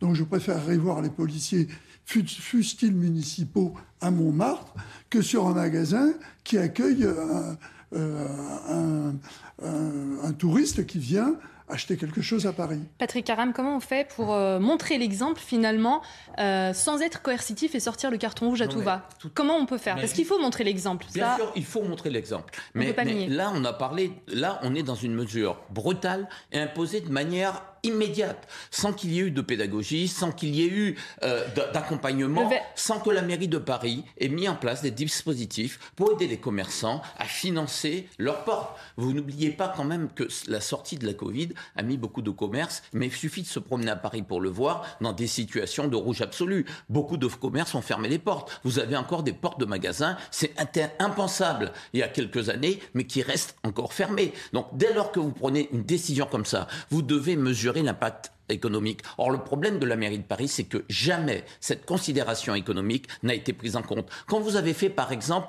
des, des voies que vous avez restreintes, euh, par exemple, euh, sur le- la voie qui mène à la Concorde, et que les commerçants sont en train de déposer le bilan les uns après les autres, vous vous demandez pas pourquoi? Vous dites pas qu'il y a quand même un problème de gestion? Vous dites pas que votre responsabilité, c'est de faire en sorte que Paris continue à créer des emplois, à faire vivre des gens, à faire en sorte que des gens se sentent heureux et bien dans leur ville? Non, votre seul, euh, votre seul euh, objectif, c'est faire de la com, taper, taper et taper sur ceux que vous considérez être les plus riches. Moi, je trouve que ça mérite un carton rouge absolu. Juste une chose, euh, les images que vous avez, elles ne sont pas venues toutes seules. hein. Elles font partie de ce plan com. Ah Et c'est là où ça m'énerve aussi. Euh, tout d'un coup, les médias se seraient intéressés au- à un problème. là, en l'occurrence, personne nous a demandé d'aller tourner. C'est nous qui avons engagé un tournage là-bas. oui, on vous est d'accord, mais vous étiez accompagné. Alors ça, je n'ai pas, je ne suis Mais pas si, sur dans la personne qui était là, c'était quelqu'un. Béliard, c'est l'adjoint au maire Bah de, oui. de Paris. Il mais, le il vrai, est- non, Il était bien là. Mais il était là, mais le Mais vrai je pense pas sujet, c'est qu'il accompagné faut. Moi, je trouve que vous êtes dans votre rôle, madame, lorsque vous montrez ce genre de décision, parce qu'on voit bien l'absurdité euh, de, de ce genre de posture. Vous prenez tout de suite un arrêté municipal, et dans la foulée, vous empressez de sanctionner. Il a été pris le un sujet. 25 juillet Et vous- et les sanctions sont, ont, ont commencé à partir, les verbalisations à partir de mercredi dernier. Vous vous rendez compte que ça suffit, ça? Nous sommes quelle date aujourd'hui? Ça veut dire 13. quelques semaines après euh, avoir pris un arrêté dans l'anonymat, parce que moi-même, qui suis un élu régional, j'ignorais que Paris avait devancé les impératifs gouvernementaux. Donc, quelques semaines après Ben, après avoir pris un arrêté, qu'est-ce que vous faites? Ben, Vous empressez d'aller euh, d'aller verbaliser. Mais si la mairie de Paris était aussi euh, rapide pour assurer l'ordre, il aurait assuré l'ordre ailleurs, à Paris. Moi, je suis désolé. J'ai connu Paris, vous voyez, je suis arrivé dans les années 80, je venais de la Guadeloupe. Paris, pour moi, c'était extraordinaire. Ville extraordinaire. Et, j'ai été heureux à Paris. Aujourd'hui, moi, je suis désolé, c'est une ville sale. C'est une ville aujourd'hui où on n'a plus le goût de vivre. Mais beaucoup d'intellectuels, beaucoup de ceux qui ont fait la réputation de Paris, les artistes quittent Paris, que la maire de Paris se demande pourquoi les Parisiens n'ont plus envie de vi- vivre à Paris. Pourquoi les écoles se vident? Vous avez vu le nombre d'écoles aujourd'hui? Par exemple, les crèches et tout ça, où on a de moins en moins de Parisiens, tout ça fait partie de ce système global où on est en train euh, finalement d'aller dans le même sens, c'est-à-dire on fait des coups de com, mais on fait des coups de com au détriment euh, de la vie des Parisiens. Donc pour vous, Patrick Caram, ces sanctions ne sont pas justifiées? Euh, je, je, le dis aujourd'hui. D'abord, il aurait fallu faire de la pédagogie, prendre le temps de réfléchir à la chose. Qu'est-ce qu'il faut faire? Mais quelle, quelle, pédagogie il y a eu entre le moment où c'est intervenu et le moment où on, on, sanctionne Aucune pédagogie? Il aurait fallu prendre le temps de voir quelles étaient les difficultés des commerçants. Vous savez, Valérie Pécresse, je veux, pas, je veux citer quand même la région Île-de-France en exemple. Quand elle prend une décision, elle décide de prendre une décision. Qu'est-ce qu'elle fait? Bien, elle accompagne cette décision. Ça veut dire que lorsqu'on a dit, ben, il faut que l'on puisse avoir moins de voitures à Paris, par exemple, eh bien, elle a fait des parkings au lait qu'elle a financé pour permettre à des commerçants de venir, à des gens qui viennent à Paris, de pouvoir se garer en dehors de Paris avec des conditions tout à fait avantageuses. On sort, des, euh, on, on, sort de sa voiture, on dépose sa voiture et puis on prend les transports communs. Elle a fait des parkings relais. Elle a fait quand elle a voulu avoir euh, plusieurs personnes dans les, dans les voitures. Vous voyez, qu'est-ce qu'elle a fait? Ben, Elle a financé les conducteurs euh, pour aider à financer les transports collectifs. Ce que je veux dire, c'est que vous prenez pas de décision sans avoir derrière euh, un plan d'accompagnement. Mais là, il n'y a aucun plan d'accompagnement. C'est démerdez-vous les Parisiens, on vous emmerde, on a été élus, mais ça suffit, on va pas être emmerdé pendant six ans. France. Je William pense surtout qu'il y a un problème de sujet, c'est une question de diversion. Est-ce que si par cas les commerçants ferment leurs portes, on ne sera pas en restriction énergétique à la fin de l'année C'est ça la véritable question. Et donc du coup, Agnès Pannier-Runacher, la mairie de Paris, prend ce type de décision. Mais est-ce que vous pensez vraiment que si, des, si 5 commerçants ou 20 commerçants ferment leurs portes, eh ben les Français n'auront aucune restriction à la fin mais Vous le savez comme moi, William c'est aussi un exemple. C'est montrer Non mais c'est un exemple, mais c'est une question de mesure, c'est une question de politique énergétique. Ça permet d'éviter de débattre sur la véritable question. Et quand vous prenez le sujet de la politique énergétique, nous on travaille sur cette question-là. Notamment, il y a un sujet qui va être porté, c'est que le fait que l'Allemagne est en déficit énergétique et que la France va donner une partie de son énergie, que ce soit gaz ou autre, à l'Allemagne. Et donc, du coup, les Français doivent se sacrifier eux-mêmes sur la question de la solidarité européenne. On peut le faire, on peut juger que ce soit rentable, mais en tout cas, ça méritait un débat vis-à-vis des Français. Est-ce que les Français soient en état d'accepter des restrictions pour aider les autres pays européens C'est le premier élément. Le deuxième élément, c'est que ça permet d'éviter d'interroger sur qui est responsable de cette faillite au niveau énergétique, l'état de, nos centrales nucléaires et la question de nos investissements.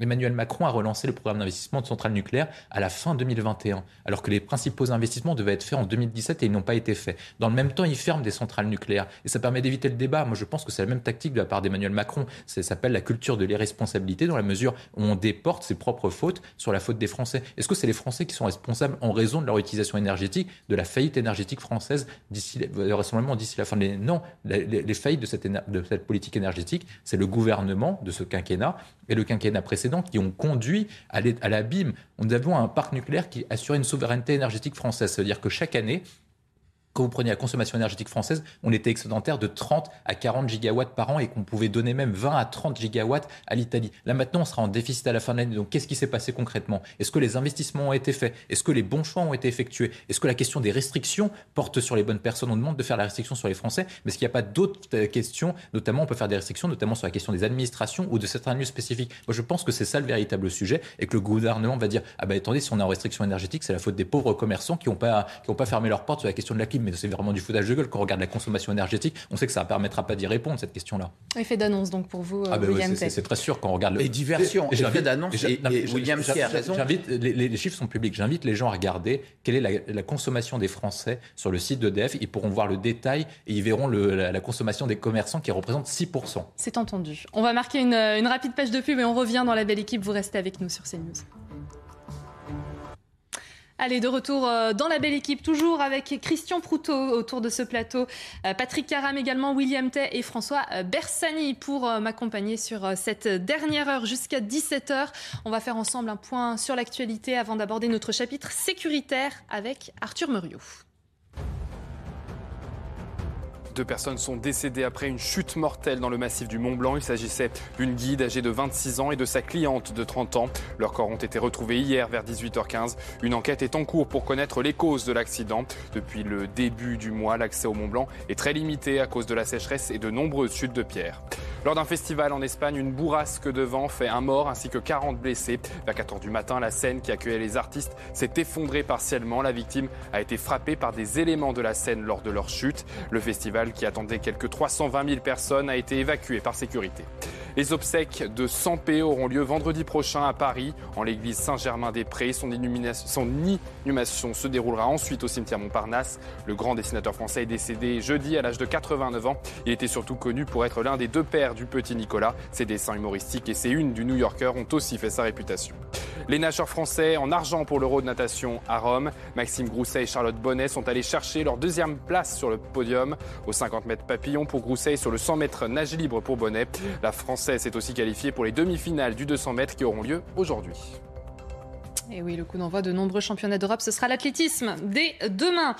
Les forces de l'ordre, une nouvelle fois euh, visées hein, à Sevran cette nuit dans un guet-apens. Ils avaient déjà été ciblés hein, cette semaine. Les policiers euh, ont à nouveau été euh, pris pour cible. Regardez ce tweet de Mathieu Vallet, porte-parole du syndicat indépendant des commissaires de police. Des voyous qui chassent les policiers comme du gibier. À Sevran cette nuit à 1h, les policiers sont pris en embuscade dans un guet-apens. Projectiles mortiers, ces délinquants veulent fracasser nos collègues pour se venger car ils les gênent. Soutien aux deux euh, policiers. François Bersani, euh, vous en avez euh, forcément entendu parler. Est-ce que vous avez d'autres informations sur, ce guet-apens qui a été tendu cette nuit du coup à des policiers en Seine-Saint-Denis? Oui, on est vraiment là dans le, guet-apens type. Les, policiers de la, brigade de nuit là, de Sevran sont attirés dans ce quartier des Baudottes, bien connu de leur part, puisqu'ils sont victimes maintenant de guet-apens depuis pratiquement tous les trois jours depuis 15 jours. Il y a eu des faits très graves la nuit du 2 au 3, il y a eu des faits graves aussi la nuit du 7 au 8 avec euh, à chaque fois des collègues blessés, des véhicules euh, partiellement détruits, euh, des demandes de, renfort sur le département de, Seine-Saint-Denis. Et bah, c'est un, une nouvelle étape. Et ce qui nous navre, alors navre, c'est un mot sympa un, samedi, mais c'est qu'il n'y a aucune réponse, aucune, aucun acte de euh, de prise en compte en fait de cette situation sur le quartier des Baudottes et sur et Sevran, c'est-à-dire que le directeur euh, territorial de la sécurité des publics de, la Seine-Saint-Denis, le, nouveau préfet, pourquoi pas le, ministre de, l'Intérieur, bon, qui a fort à faire sur les incendies, mais euh, aujourd'hui, on, a l'impression que c'est banalisé en fait au, sommet de l'État. Là, hier, on a quand même un, policier qui a pris un pavé, euh, en, plein dans le dos, un autre policier qui a donc euh, pris des éclats de verre dans, dans l'œil. ils ont donc été attaqués et au mortier et au pavé, des véhicules donc bon partiellement brisés, mais c'est dans une espèce d'indifférence, une espèce d'indifférence différence euh, générale. Euh, au niveau des porte-paroles de la police, on ne peut pas dire qu'ils soient très loquaces non plus euh, sur ces faits-là. Et puis surtout, on a l'impression qu'on laisse volontairement la police perdre du terrain sur ce quartier sensible des Baudottes et que la présence, du coup, la présence policière est, rendue de plus en plus difficile par ces guet-apens à, répétition. Donc il est peut-être temps, le temps venu de prendre en compte ce quartier et il y avait sous Gérard Collomb les fameux quartiers de reconquête républicaine qui sont tombés dans les oubliettes, comme beaucoup de mesures euh, sécuritaires euh, des ministres de l'Intérieur successifs. Mais là, la reconquête, plus on attend, euh, plus il va falloir y mettre des moyens massifs. Donc, et surtout, nos policiers aujourd'hui qui ont déjà une protection fonctionnelle quasiment nulle. alors, nul, c'est un adjectif. Hein. il existe une protection fonctionnelle, mais on a plus de chances en général de, gagner à un jeu de loterie à la française des jeux que d'être assuré par une protection fonctionnelle police nationale. Euh, donc aujourd'hui, c'est un vrai, un vrai sujet et euh, nous, on ne peut pas se on veut pas que ce soit banalisé, on veut pas euh, se résigner non plus, mais on va pas pouvoir à un moment accepter que tous les trois jours, on ait des policiers qui soient en danger de mort et blessés euh, sérieusement euh, lors d'une patrouille. Alors on nous dit, le ministère nous dit, enfin ou Mathieu Vallée d'ailleurs le dit dans son tweet, ils sont blessés, ils sont attaqués parce qu'ils agissent. Bon, bah, ça nous fait une belle jambe. En effet, on agit, mais comme tous les, comme les 150 000 policiers de France. Mais est-ce que parce qu'on agit, on doit accepter et tolérer cette violence à notre égard? Il y a plein de métiers dans la fonction publique qui agissent au quotidien, mais pour, pour autant, ils ne sont pas visés à coups de pavé ou euh, énuclés. Donc, euh, à un moment, on ne peut pas se contenter de ce discours euh, de justification en fait de ces violences. Vous l'avez dit, c'est le troisième guet-apens à Sevran. Là, en l'espace de quelques jours seulement, il se passe quoi dans ce quartier des Baudottes pour que, pour que ce soit si sensible, l'attention entre les forces de l'ordre et, certains individus, justement, qui les prennent pour cible? Ben Écoutez, on a déjà eu ce, ce, débat ici avec une partie des, des, participants, que ce soit William ou Christian, c'est qu'aujourd'hui, c'est une guerre de territoire sauf que la guerre de territoire, elle est menée euh, par euh, des groupes de, délinquants euh, contre la police nationale qui est devenue une, bande ennemie. Et ces délinquants, alors On nous dit que c'est sur fond de, trafic de drogue, qu'ils veulent essayer de d'évincer la, police nationale de, ces quartiers. Mais en fait, c'est un, une micro, un microsystème, c'est une microéconomie qui s'est développée dans ces quartiers. Et puis aujourd'hui, bah, la police nationale est considérée comme un adversaire. Euh, et il faut bouter, euh, il faut bouter la police hors du quartier dès lors qu'elle pointe son nez, ou alors les blesser euh, suffisamment sérieusement pour espérer qu'ils ne reviennent pas. Mais comme la marée, euh, les policiers nationaux seront là tous les soirs, euh, tous les matins, tous les après-midi sur, euh, sur Sevran. Mais par contre, il faut aussi poser la question des moyens, des moyens humains, matériels, et puis du soutien que et les élus, parce que pareil, j'ai pas beaucoup vu le président du conseil départemental de Seine-Saint-Denis monter au créneau. j'ai pas beaucoup. Enfin, le maire de Sevran, de temps en temps, oui, se mobilise pour réclamer des effectifs en plus. Mais oui, en effet, des effectifs en plus et une volonté politique et au niveau du ministère d'agir et de ne pas laisser euh, des choses se cristalliser comme ça. Christian Proutot, votre réaction sur cette nouvelle embuscade euh, à Sevran? Je rejoins totalement ce que vient de dire François parce que euh, ce qui est d'inquiétant, c'est de savoir qu'on est en face d'une situation de, de bande qui est sur son territoire, qui considère que ce que l'État a déserté depuis des années lui appartient. Lui appartient. Et du coup, les policiers deviennent les empêcheurs de trafiquer en rond. Voilà, donc euh, notre petite bande. Et ils pensent, parce que quand même, il faut se dire qu'il y a quelque chose qui ne va pas au niveau du plafond, ils pensent que, comme ça a fonctionné pendant des années, pour pas qu'il y ait de désordre, on les fera plus venir. Comme la politique est malgré tout de la présence policière, au contraire de ce qui serait le plus important, c'est-à-dire l'implantation policière, comme on n'a pas les moyens de faire cette implantation définitive pour des problèmes d'effectifs, eh bien, on fait faire des patrouilles dont on sait qu'elles sont vulnérables. On le sait. Donc, il y a cette espèce de, de, problème difficile à résoudre. On est obligé d'attendre les résultats d'une politique de, euh, pour remettre des effectifs alors qu'on les avait enlevés, sachant qu'il faut un an pour faire un policier ou un gendarme, euh, qu'il faut des volontaires en plus, hein, c'est un autre débat, et qu'ensuite il faudra les implanter, parce qu'il ne suffira pas du nombre dans un commissariat, il faudra des présences policières permanentes avec ce niveau de renseignement qui est indispensable pour casser ces groupes. Et si on ne veut pas prendre les mesures, et j'en reviens à mon cheval de bataille, de vouloir à un moment, tout d'un coup, enregistrer tout ce qui sonne, c'est-à-dire avoir des noms derrière des téléphones, on n'aura pas de renseignement. Alors on a remis en place ce qu'on avait fait disparaître stupidement, le renseignement territorial, qui commence à se positionner, mais ce renseignement territorial, qui est, pas est lui pas forcément visible, a besoin d'un soutien territorial, lui, visible. Tout ça, ça prend du temps. Mais pour le moment, on met nos personnels en difficulté en essayant de tenir comme on peut face à des gens qui, il faut le dire, euh, rien les arrête. Hein. Ils sont ça les, les embête pas du tout de s'attaquer à des policiers. Patrick Caram, comment on fait justement pour, euh, pour éviter ce genre d'embuscade de, guet-apens qui se multiplient hein? Il y a Sevran, mais il y a d'autres villes euh, d'Île-de-France et, de France qui sont touchées. Il y a plusieurs responsabilités. Il y a d'abord une responsabilité politique. C'est celle de certains politiques qui pointent du doigt les policiers et les gendarmes en disant c'est eux les assassins, c'est eux les racistes, c'est eux qui, qui dont, dont, il faut se méfier. Je pense notamment à Mélenchon, à LFI et à un certain nombre de courants de gauche qui aujourd'hui font du mal à la société française. Parce qu'en agissant comme ça, délégitime euh, le pouvoir de la police. Deuxième élément, il y a la question pour ces gens-là de l'impunité. Ils se sentent impunis. Ils savent qu'ils vont agir et ils savent qu'il n'y aura pas de sanction derrière. Et que d'ailleurs, même si on, devait les attraper, qu'est-ce qu'ils risquent? Rien. Ils risquent un rappel à la loi. Ils risquent quoi? Euh, peut-être de la prison avec sursis. Rien. Ils sortiront immédiatement de prison. Et même s'ils écopent d'une peine de prison, eh bien, ce sera aménagé. Ça veut dire qu'en réalité, ils ont dans leur tête impunité zéro. Donc, pour eux, euh, le fait de vouloir prendre en chasse les policiers pour s'adonner à leur trafic de drogue ou, garder leur territoire, quelles que soient les raisons euh, de, leur volonté, se distraire aussi, parce que c'est aussi une distraction. Le soir, on s'ennuie, on va se on, va faire la chasse aux, policiers qui viennent dans notre quartier, quelles que soient ces raisons-là. Si on ne leur dit pas, euh, première première agression, c'est de la prison ferme. On vous met en tôle. Et donc, pour ça, il faut construire, mais il faut, il faut qu'il y ait des sanctions euh, planchées. Vous, vous, attaquez un policier, vous allez en tôle et vous faites la peine jusqu'au bout. Et vous ne la faites pas dans un an. Ça doit être une sanction immédiate. Ça, donc il faut revoir.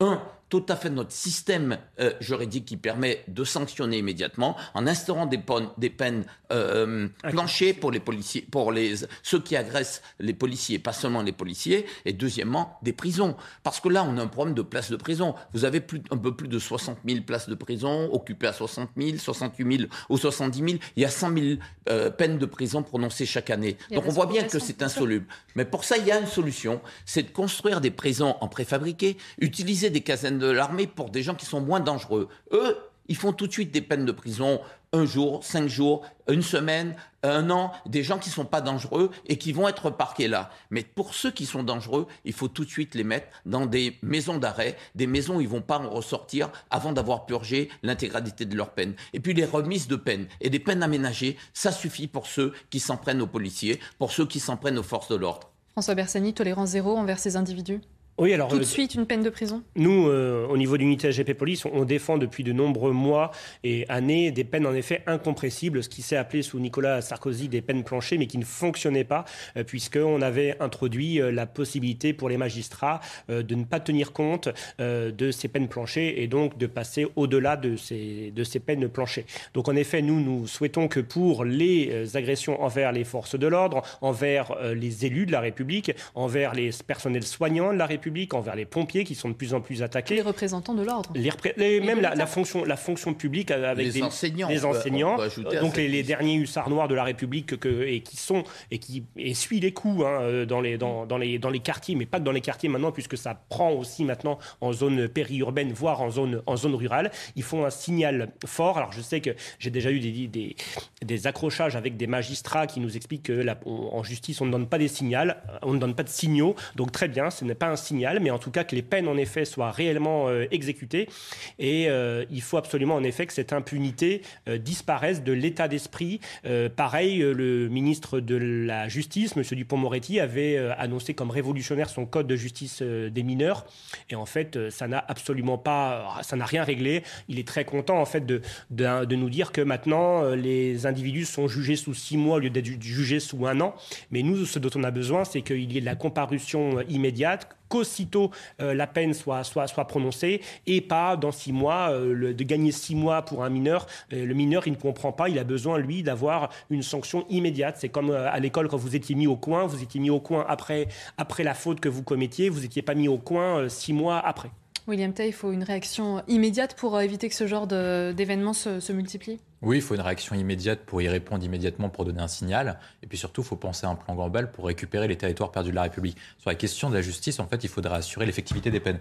On en parle souvent. Euh, c'est comment on fait pour, en fait, quand les, personnes, notamment sur les questions de guet-apens, je crois que c'est criminalisable maintenant, désormais. Donc il faudrait criminaliser ces peines et puis assurer la, peine qui est requise. Parce que quand une personne risque 10 ans de prison, et eh ben, éventuellement, le juge en donne 5. Et puis après, avec l'aménagement des peines, il en fait 2, voire 1. Et puis si par cas il passe en dessous de 1, il assure jamais euh, une peine de prison ferme. Donc assurer l'effectivité des peines, ça repose sur le fait que le juge doit être strict sur les peines qui sont prononcées, et ensuite après de développer les moyens de la justice pour pouvoir prononcer les peines le plus rapidement possible. Ça suppose un d'augmenter le nombre de magistrats, mais également de greffiers et d'assistants judiciaires, et également d'assurer des places et de construire des places de prison pour pouvoir le faire.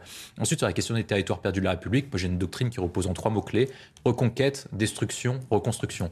Reconquête, c'est-à-dire qu'il faut permettre la, reconquête des territoires perdus de la République avec une doctrine qui est très claire vis-à-vis des forces de l'ordre. Vous serez soutenu et, le pouvoir politique n'aura pas peur des éventuelles émeutes parce qu'il faut bien rappeler que sur ces quartiers-là, il y a des victimes. C'est non seulement les policiers, les forces de l'ordre et même les, victimes du trafic en mais également les habitants de ces quartiers-là. Et je pense qu'à chaque fois, on a la même question en disant il faut éviter les émeutes. Je pense que les habitants de ces quartiers ne redoutent pas le changement, mais ils attendent le changement pour pouvoir vivre dans des situations de plus en plus correctes. Ensuite, après, il faudra détruire ces quartiers. Parce qu'en fait, tout ce qui est tour, etc., c'est fini. Je pense qu'en plus, c'est moche.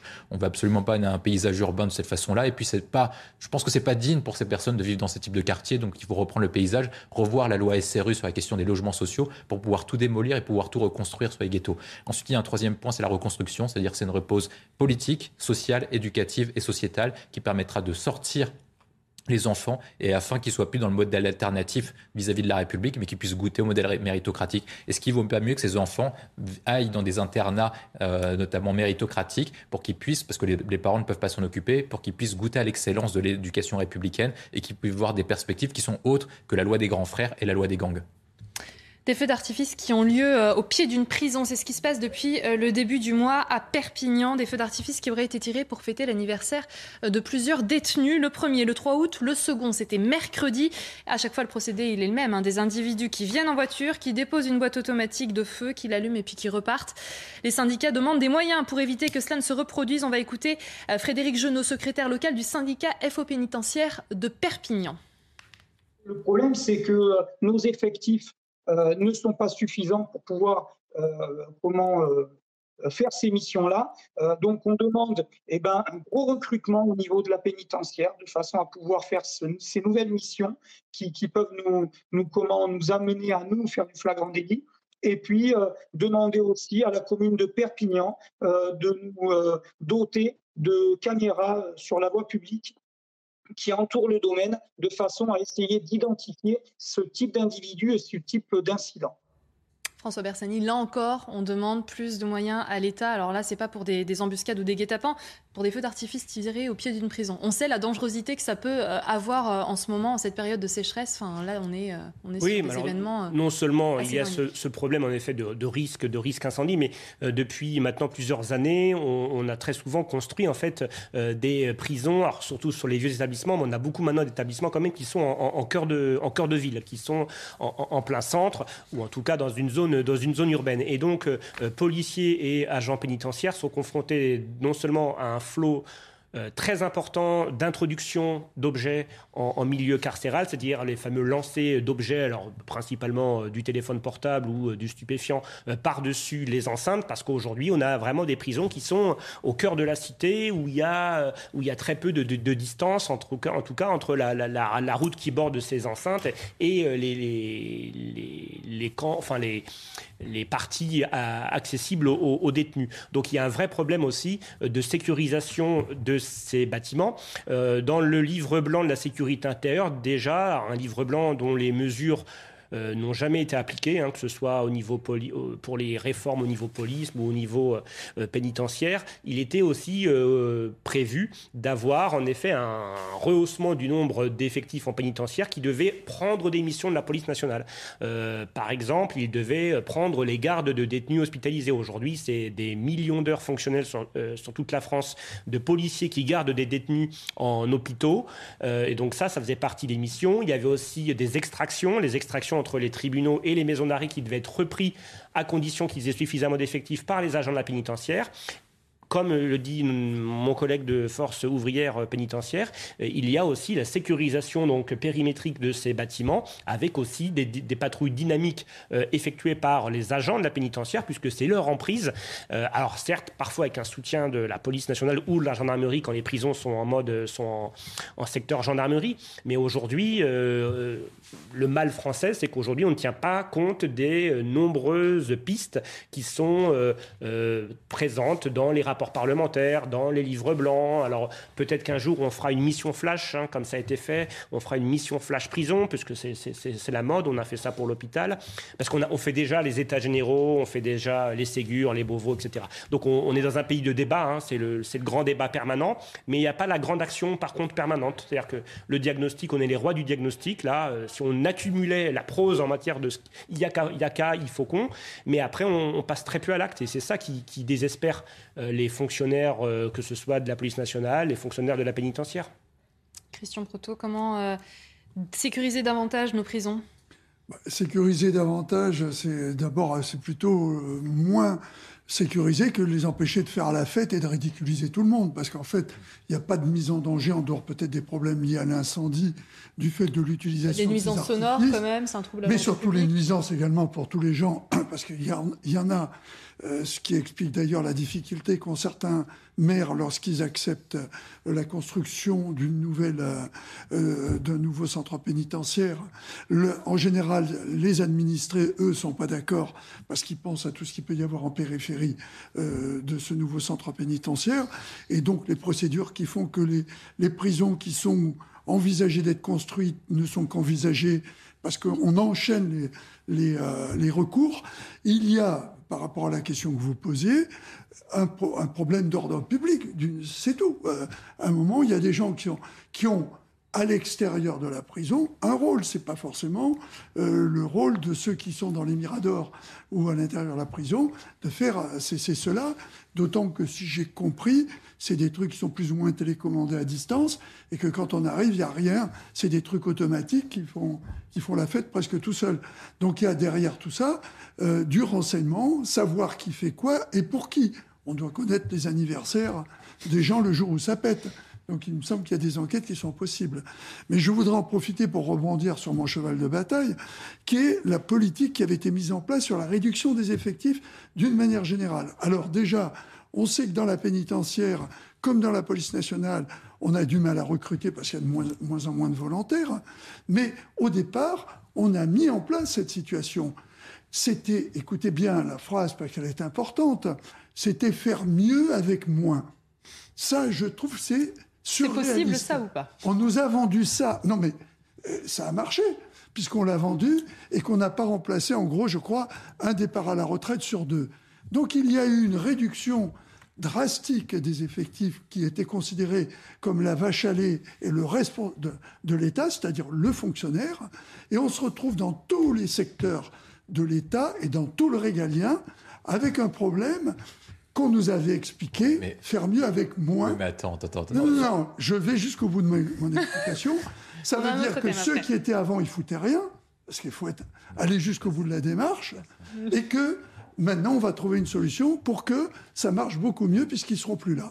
William T veut répondre. Non, mais il y, a une différence. C'est qu'il faut regarder les questions de l'efficacité de l'État. Parce qu'on a augmenté le nombre de fonctionnaires et le nombre de fonctionnaires a augmenté des années 80 jusqu'à maintenant plus rapidement que l'augmentation du nombre d'habitants. Je ne sais pas où tu les as trouvés, les fonctionnaires en plus. Demande à la police nationale, demande à la gendarmerie nationale, le, nombre, le, le déficit. Nombre, le, nombre, de fonctionnaires a augmenté, notamment dans les collectivités territoriales. Ah non, mais ça, on, auquel, à pas la même chose. partir des années 2000, il y a 1,5 million de fonctionnaires qui ont augmenté. On n'a pas eu 1,5 million d'habitants supplémentaires depuis le. Non, mais si tu calcules également les regroupements, ensuite, ensuite, quand on a réduit les zones, on n'a pas diminué après, les effectifs. Dans les années 60, de ce que je sache, l'État gaulien n'était pas attaqué tous les jours, il n'y avait pas un manque de moyens, et pourtant, le, à l'époque du général de Gaulle, on dépensait que 30 à 35 de dépenses publiques par rapport à la richesse. Et donc, du coup, aujourd'hui, on est à 62,5.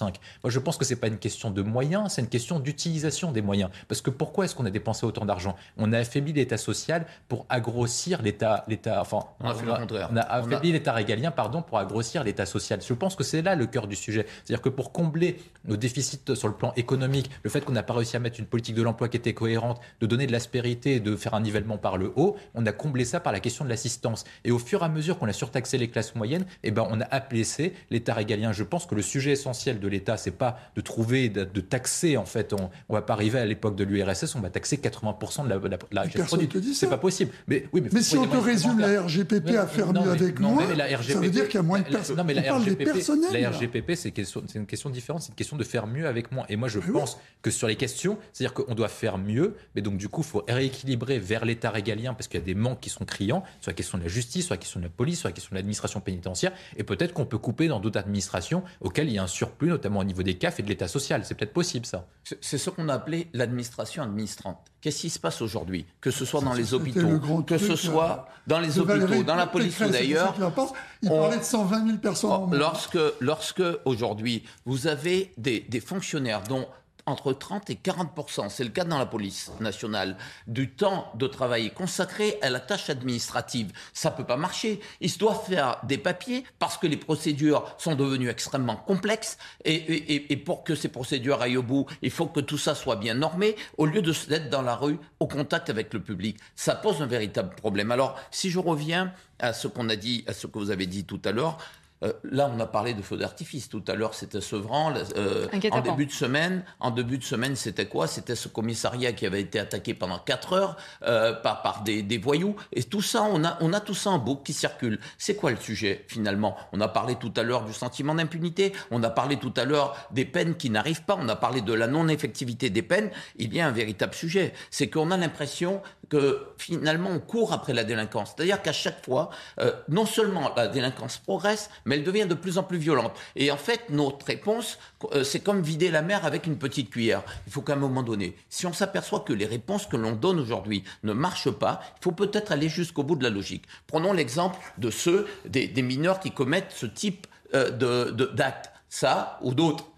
euh, ils vivent bien chez leurs parents la plupart du temps dans des logements sociaux, la plupart du temps avec euh, des allocations familiales. Pardon de mettre les pieds dans le plat. Et c'est un fils immigré qui vous le dit. Je suis guadeloupéen, mais je viens de, cette immigration libanaise qui s'est installée en Guadeloupe. Je vous le dis, il faut le tout leur couper. Dès lors que vous dites aux parents, vous avez manqué à votre devoir d'éducation, et que ces jeunes-là, qui parfois vous font vivre avec le trafic de drogue, parce que c'est aussi ça la réalité, eh bien nous allons vous expulser du logement social que vous occupez. Nous allons vous couper allocations, ça fera réfléchir les uns et les autres. Il y a un moment donné, vous ne pouvez pas assister des gens et qu'en en échange, la société ne leur demande rien. Il faut qu'il y ait des sanctions. Et un autre point, je veux, je veux le dire, il y a aujourd'hui un certain nombre de maires qui ont une, qui n'ont pas de police municipale ou qui ont une police municipale qu'ils ont mis tardivement en place et non armés, comme à Paris. C'est irresponsable. Il faut qu'à partir de 10 000 habitants, on puisse avoir une police municipale armée pour faire un certain nombre de tâches que la police nationale ne devrait pas avoir à faire. Il faut libérer les 150 000 policiers nationaux, il faut alléger la tâche administrative des 150 000 policiers nationaux et des 100 000 gendarmes. Il faut faire en sorte que tout ça, et puis il faut aussi utiliser la sécurité privés pour faire des tâches finalement euh, qui permettent aux uns aux autres d'être efficaces dans leur domaine. Aujourd'hui, c'est pas ce qu'on fait. Tout le monde fait tout et on n'arrive à rien. Merci Patrick Caram, on a entendu votre euh, position. On marque une rapide euh, page de pub et puis on revient, on va parler international, on va parler de Donald Trump et de la perquisition du FBI à son domicile en Floride. De retour sur le plateau de la belle équipe, ça, continue de débattre même pendant la pub. Hein. Patrick Caram, vous êtes euh, particulièrement remonté aujourd'hui. Non, non, mais parce qu'il y a des sujets majeurs et on trouve, nous, autour de cette table, que le gouvernement et les gouvernements ne prennent pas la mesure euh, de, la souffrance euh, de, la France et des Français. Nous sommes un peuple en voie de, en, voie de naufrage. Il faut qu'à un moment donné, il y ait une réaction politique à la hauteur de, des enjeux. On va parler des élections. Hein. On va parler international dans quelques instants et on va continuer de débattre sur le plateau de la belle équipe. après après le point info d'Arthur Muriot. À quelques jours de la fête de l'Assomption, Gérald Darmanin appelle à la surveillance des lieux de culte catholiques. Dans un télégramme adressé au préfet, il demande de renforcer significativement la surveillance des églises en raison d'une persistance du risque terroriste. Chaque 15 août, la fête de l'Assomption rassemble des milliers de catholiques dans tout le pays. En Gironde, la préfecture annonce que le feu marque désormais une pause. Sa progression est limitée. Le bilan reste maintenu à 7400 hectares ravagés par les flammes. Mais Vigilance Météo France annonce des rafales de vent de plus de 60 km/h ce soir, ce qui pourrait compliquer le travail des pompiers.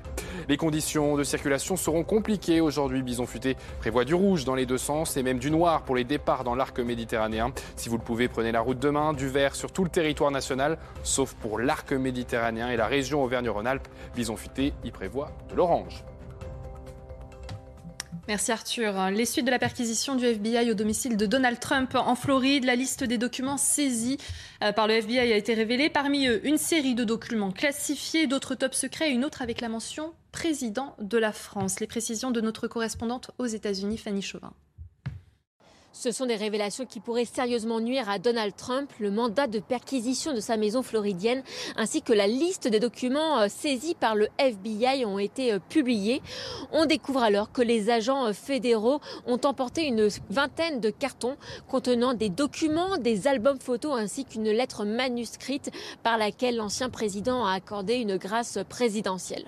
Détail plus troublant, on apprend aussi que le FBI a saisi une série de documents contenant la mention président de la France sans qu'on ait plus de précision. Mais ce que l'on sait, c'est que certains de ces documents étaient euh, classifiés, d'autres contenaient la mention top secret. Or, on sait que chaque président américain doit remettre tous ses documents de travail aux archives nationales américaines après leur départ de la Maison Blanche. Aujourd'hui donc, Donald Trump se retrouve soupçonné d'avoir violé une loi sur l'espionnage et même d'avoir entravé une loi, euh, une enquête fédérale. C'est totalement inédit pour un ancien président américain. Donald Trump pourrait donc être sanctionné, notamment politiquement, de quoi entraver une potentielle candidature à l'élection présidentielle de 2024. Donald Trump avait l'obligation hein, de rendre euh, ses euh, documents de travail lorsqu'il a quitté la présidence des États-Unis en 2021. Il l'a vraisemblablement euh, pas fait. Christian Proutot, quel intérêt pour l'ancien président des, États-Unis de garder ces documents de travail? Je pense que c'est plus du Trump dans le texte qu'un problème d'intérêt. C'est-à-dire que il a quand même considéré pendant un certain temps que son heure de gloire, euh, c'était cette présidence, et que tout était permis et qu'il pouvait faire beaucoup de choses. Il ne faut pas oublier qu'il est soutenu quand même par un certain nombre d'extrémistes. Il y en a un qui s'est permis d'attaquer euh, le FBI. Euh, parce qu'il oui, qui considérait qu'on en voulait à son, à son champion. Et, je crois même qu'il avait autorisé cette perquisition. Donc c'est quand même surréaliste de se dire que, sachant qu'il avait ces documents, euh, il avait laissé le FBI continuer son enquête. Cela dit, il ne l'aurait pas autorisé, on le lui aurait reproché, mais il savait très bien ce qu'il avait gardé et, ce, et pourquoi il l'avait gardé. Ça laisse perplexe de se dire que des documents concernant les relations qu'il aurait pu avoir avec un président français, mm. Euh, il les a conservés par devers lui. Ça serait des photos euh, dans le cadre d'un album photo, on comprendrait, mais je suis pas sûr que ça soit ça. William Tay, on sait qu'il souhaite revenir hein, sur la scène euh, politique américaine et internationale. Là, il pourrait être sanctionné politiquement. Est-ce que une candidature en 2024, elle est possible au vu des événements là Est-ce que c'est pas une goutte d'eau supplémentaire? Il y a eu les événements du Capitole, là il y a la perquisition du FBI. Moi, je vais être cohérent. J'ai écrit un texte qui est en ligne le lendemain du Capitole j'ai écrit que vraisemblablement Donald Trump pourrait revenir en 2024 et serait vraisemblablement favori. Maintenant, je vais revenir sur la question de la perquisition et puis après, je parlerai de la question de son avenir politique.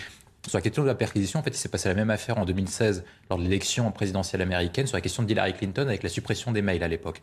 Du coup, ce qui était porté, c'est que normalement, la juridiction américaine demande notamment aux anciens ministres et à l'ancien exécutif de pouvoir laisser les archives afin de pouvoir les conserver. Et ce qu'a fait Donald Trump, je pense que c'est par stupidité ou par inconnaissance du sujet, c'est qu'en fait, il a conservé ça comme des trophées. En fait, il a conservé des correspondances avec ses questions de fait de gloire, comme le disait Christian Proto. Et la question qui c'est de la négligence pour Je pense que c'est clairement, de la négligence quand on se renseigne un peu sur l'entourage de Donald Trump. Et en fait, il a gardé des photos uniquement pour avoir des souvenirs et pour montrer qu'il était très fort et, qu'il a réussi à avoir un certain nombre de succès, euh, ce qu'il considère comme un certain nombre de succès pendant quatre ans. Ensuite, la question qui est portée, c'est est-ce que sa question, les questions de la judiciarisation de la vie politique va entamer le capital politique de Donald Trump dans les années à venir? Il y a deux sujets.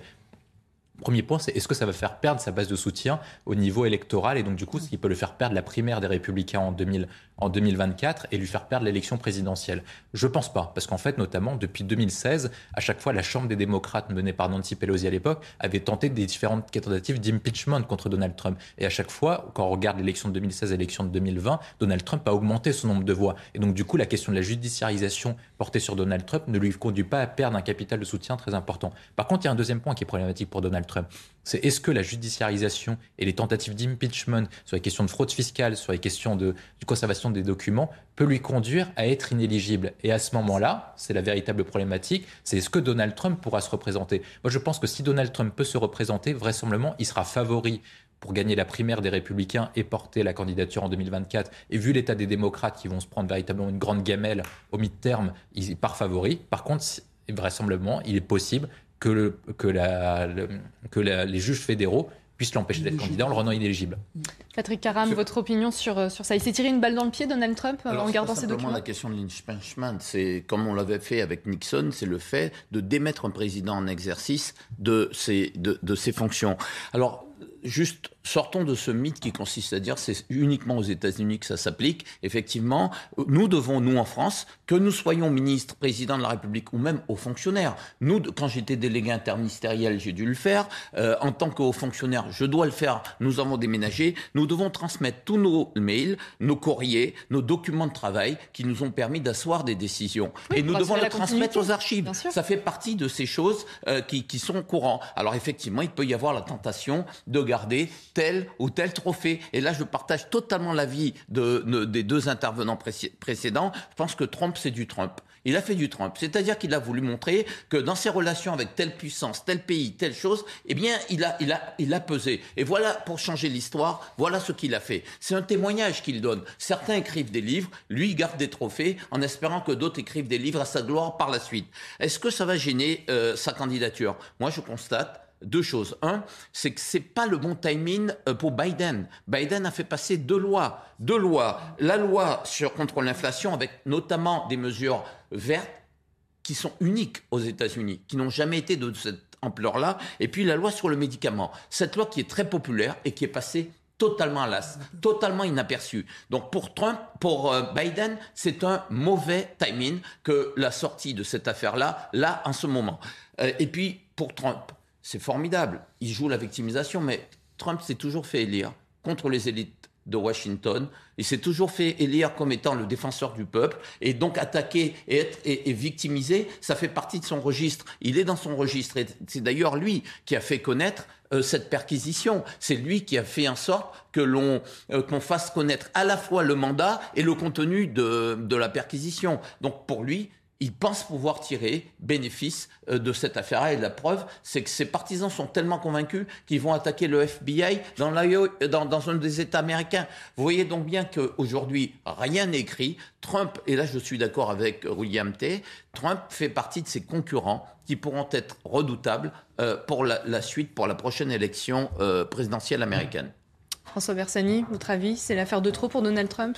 Non, là, franchement, je donne ma langue au chat. Euh, je n'ai pas de, vision sur la géopolitique américaine et sur le comportement de Donald Trump. Je ne sais d'ailleurs pas si quelqu'un peut lire dans le, pas dans le mar de café, mais lire dans les intentions de Donald Trump. Ça, je ne sais pas. Mais, remarque une chose, c'est que le FBI avait déjà récupéré 15 cartons précédemment. Oui. Vous savez, 15 cartons, ça veut dire qu'il il en avait encore sous le ah ben, il en a, il en a un paquet. Bon, bah, enfin, voilà, c'est du Trump. C'est du Trump tout caché. Il a, il a eu un mandat absolument étonnant. Un, ça a été un président décrié au plan international. Vous voyez, absolument imprévisible, soi-disant, pour tous les, les dirigeants internationaux mais c'est un dirigeant, qui c'est un président qui a remis les États-Unis au travail, qui a fait baisser le taux de chômage, qui a remis, y compris les Noirs américains qui souffraient d'un taux de chômage important, ils ont eu un taux de chômage le plus bas de cette époque-là. C'est un président en réalité qui a redressé économiquement euh, les États-Unis. C'est aussi un président qui a désengagé les États-Unis de toute une série de conflits mondiaux. Il n'a pas engagé les États-Unis dans des guerres, contrairement à ce que fait aujourd'hui Biden. Donc c'est quand même, euh, on a tous l'impression d'un demi-fou et, vu de l'extérieur, on peut avoir ce sentiment que c'est un demi-fou, mais en réalité, il est extrêmement rationnel, mais c'est sa propre rationalité dans les décisions qu'il prend ou qu'il ne prend pas. Mais même sur la question de la folie, c'était la théorie de Nixon à l'époque qui était portée par Kissinger, c'était la folie, euh, la folie rationalisée.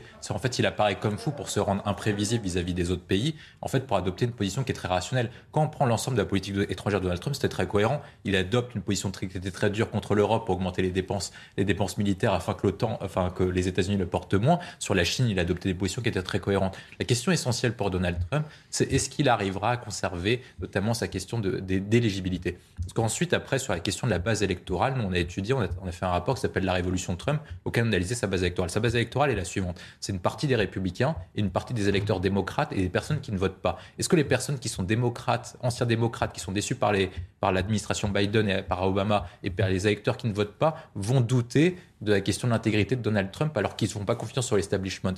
Quand vous regardez les clips de Donald Trump, il commence ses clips de façon suivante. Il dit L'establishment vous a menti, Washington s'en est mis plein les poches pendant que vous, vous travaillez et que vous perdez à chaque fois. Donc, vraisemblablement, il n'y aura pas d'impact électoraux. Puis nous, on a travaillé sur la question. Il a un seul concurrent, Donald Trump, c'est le gouverneur de Floride, Ron DeSantis. Une fois qu'il gagne la primaire des Républicains, vu l'état des démocrates à l'heure actuelle, il gagnera les donc, donc le vrai sujet aujourd'hui est de savoir quelle est la nature de ces documents. Est-ce que sont sont des documents liés aux armes nucléaires.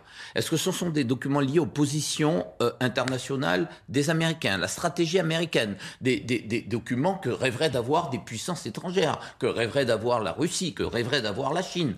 C'est facile de rentrer chez Donald Trump, hein, même s'il a fait changer les serrures parce que quand il a pris ses documents, qu'il a mis ça dans sa cave, il a fait changer de manière anecdotique des serrures de, de, cette cave-là. Mais, mais, vous imaginez, ce sont pas, euh, pas un lieu sécurisé comme peut l'être euh, des agences au sein des agences gouvernementales, des lieux où on met des archives sensibles. Si jamais il y a des archives sensibles et que ces archives sensibles auraient pu entraîner pour les États-Unis une perte d'influence, auraient pu entraîner pour les États-Unis, par exemple, le dévoilement de, de sa liste de euh, d'agents d'agents secrets agents de renseignement, mettre en difficulté la stratégie de défense ou, internationale des États-Unis, là, ça va lui poser un problème. Si ça n'est pas ça, si ça n'est que broutilles tel qu'on l'entend aujourd'hui, là, il, peut peut-être tirer lui-même les marrons du feu. Mais en tout cas, aujourd'hui, le fait qu'il y ait eu perquisition, ça ne veut pas dire qu'il est mis en examen. Ça ne veut pas dire qu'il y a encore il y a des poursuites contre lui. Attendons la suite. Moi, j'attends avec impatience le feuilleton américain euh, qui commence avec Trump et, Biden. C'est ça, on n'en est qu'au début de ce feuilleton euh, Donald Trump. Euh, autre thème, la guerre en Ukraine et Volodymyr Zelensky, hein, le président ukrainien, qui cette semaine a appelé les pays occidentaux à ne plus délivrer de visas aux citoyens russes, visas notamment touristiques. On l'écoute avec cette prise de parole, c'était hier soir. Je remercie la République tchèque, les États baltes et tous les autres pays qui ont mis sur la table européenne la problématique des visas accordés aux citoyens d'un État soutenant le terrorisme. Bien sûr, il y a des personnes qui ont besoin de protection, il y a des gens qui sont persécutés en Russie, certains risquent la mort, et ceux-là doivent recevoir de l'aide de la part du monde civilisé. Il y a des mécanismes légaux, des statuts de réfugiés, des requêtes d'asile et d'autres opportunités pour aider et soutenir ceux qui en ont besoin. Mais ce sont des aides pour ceux qui se battent, ceux qui sont persécutés. Et cela ne doit pas s'appliquer au reste des citoyens russes en Europe, ceux qui font du tourisme ou des affaires. Et on ne peut pas tolérer de travailler avec un État terroriste.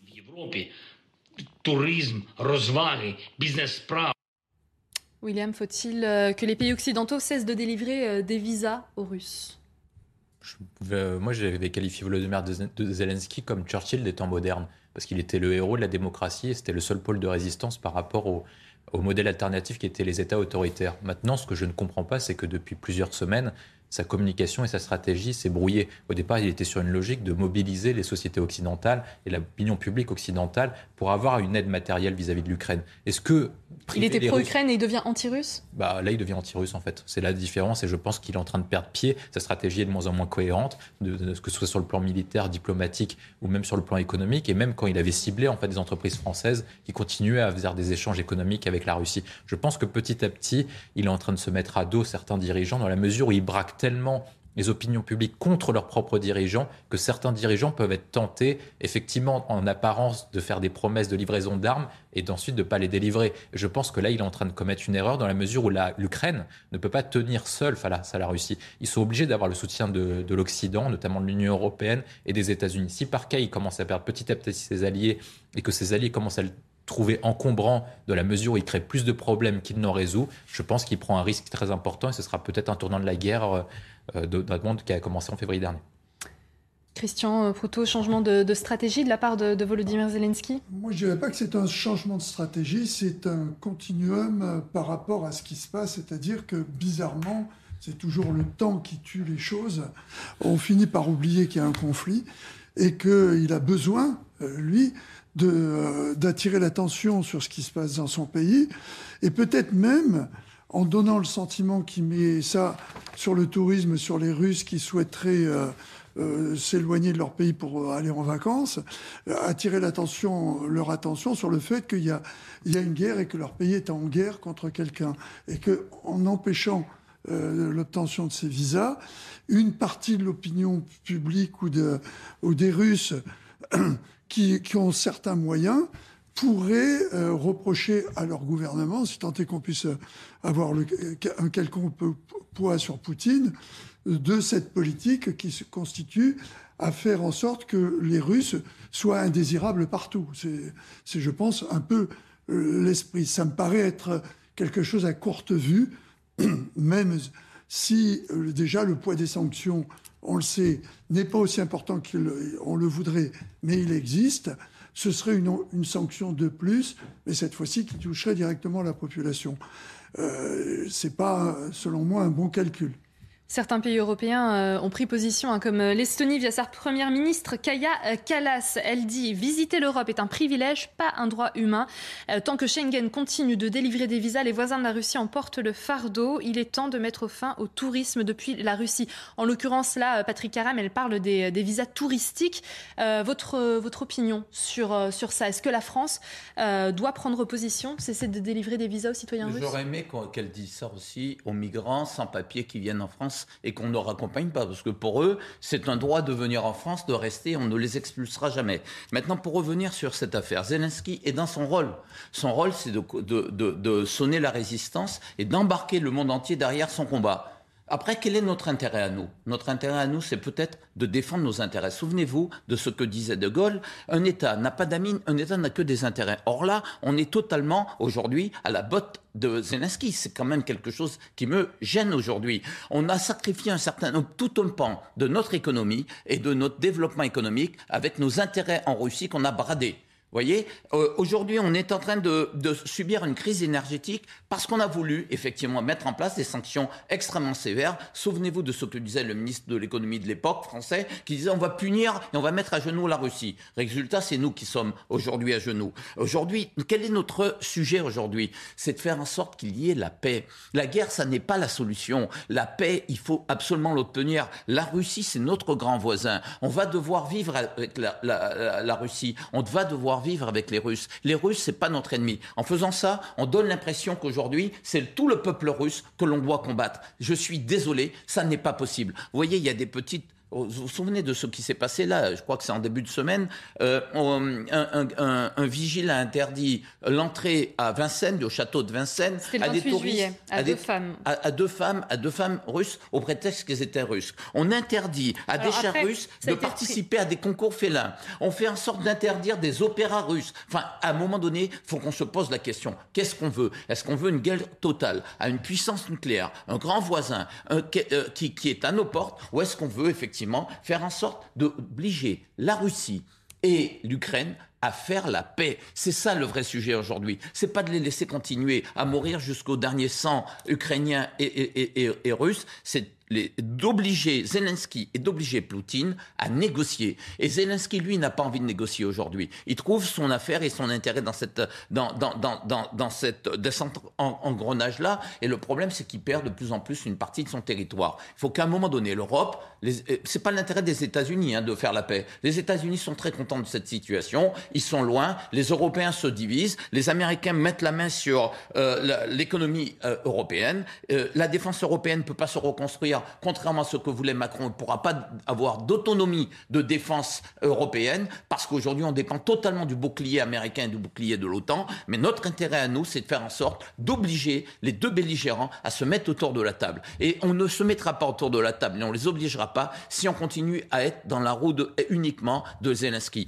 Donc, en résumé, il a raison de défendre son pays, il a raison d'avoir des demandes jusqu'au boutiste, mais notre responsabilité, c'est de, de, ne pas rentrer dans ce jeu. pas rentrer dans ce jeu-là, comme l'a fait Nicolas Sarkozy. Souvenez-vous comment Nicolas Sarkozy a empêché les Russes de prendre Tbilissi. Lorsque Sarkozy, lorsque les Russes étaient à quelques centaines de kilomètres de, de, de Tbilissi, la capitale, la capitale de la Géorgie, euh, Nicolas Sarkozy, qui était président de l'Europe, est allé négocier et a obligé Poutine à faire marche arrière. Résultat, aujourd'hui, Poutine occupe le, euh, défend l'Ossétie du Sud et défend l'Abkhazie, mais c'est tout. Le reste du territoire, euh, le reste du territoire géorgien, le reste du territoire géorgien est, est effectivement euh, tenu par la Géorgie. La Géorgie aurait pu être totalement occupée.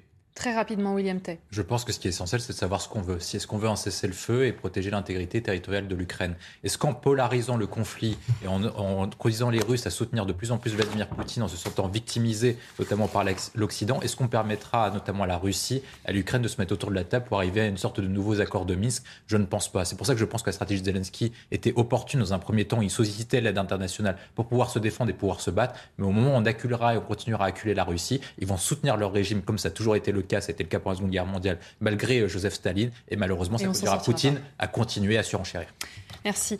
Euh, on va rapidement refaire un point sur, euh, l'une des actualités euh, du moment, les incendies qui ravagent la France et notamment en Gironde, la Gironde où les incendies sont contenus. La Gironde qui connaît une accalmie. On va rejoindre notre envoyé spécial Inès Alicane qui est sur place.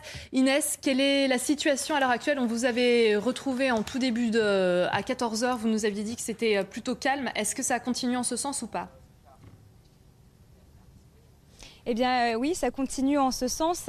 Ce qui, est à noter, c'est surtout euh, les renforts euh, européens, puisque les commandants polonais sont arrivés il y a quelques instants dans trois véhicules différents. Les autres pompiers ne devraient plus tarder maintenant. Au total, hein, ce sont 146 pompiers, 49 véhicules polonais avec 20 véhicules de lutte qui arrivent. Alors il y a ceux qui sont déjà sur place, hein, vous le savez, comme les pompiers roumains, autrichiens ou encore allemands. Les, les pompiers qui sont à pied d'œuvre, ils sont euh, environ 1500 au total. On nous dit qu'ils sont optimistes mais qu'ils restent vigilants avec les orages et les vents qui arrivent ce soir. Enfin, la préfète de la Gironde devrait tenir une conférence de presse dans quelques minutes maintenant. Merci beaucoup euh, Inès. Vous êtes accompagnée d'Olivier euh, Gangloff. La nature euh, capricieuse, la nature qui nous offre également de, belles images. Des fois, messieurs, on va se quitter avec cette image de super lune. Regardez en Espagne, à Malaga, la super lune qui nous a offert un spectacle assez magnifique et qui est le moment où la, la lune est le plus proche de la Terre. C'est la dernière super lune de l'année. Un mot magnifique, beau? Oui. Oui, très bon. Ça, ça, nous dit simplement que la nature a aussi quelque chose de puissant, poétique, et que pour les amoureux, ben, c'est le moment aussi de penser à reconstruire, à construire quelque chose pour la suite. Bon, bah super, Patrick Caram, voilà, on, finit cette belle équipe sur une, une jolie note d'espérance. Merci messieurs d'avoir été avec euh, moi aujourd'hui. Christian Proutou, fondateur du GIGN, euh, également Patrick Caram, vice-président de la région Île-de-France, François Bersani, euh, porte-parole unité SGP Île-de-France et William Tay, vice-président pardon, du cercle de réflexion le millénaire. Merci, messieurs. Vous restez sur CNews. Punchline dans quelques instants avec Elodie Huchard.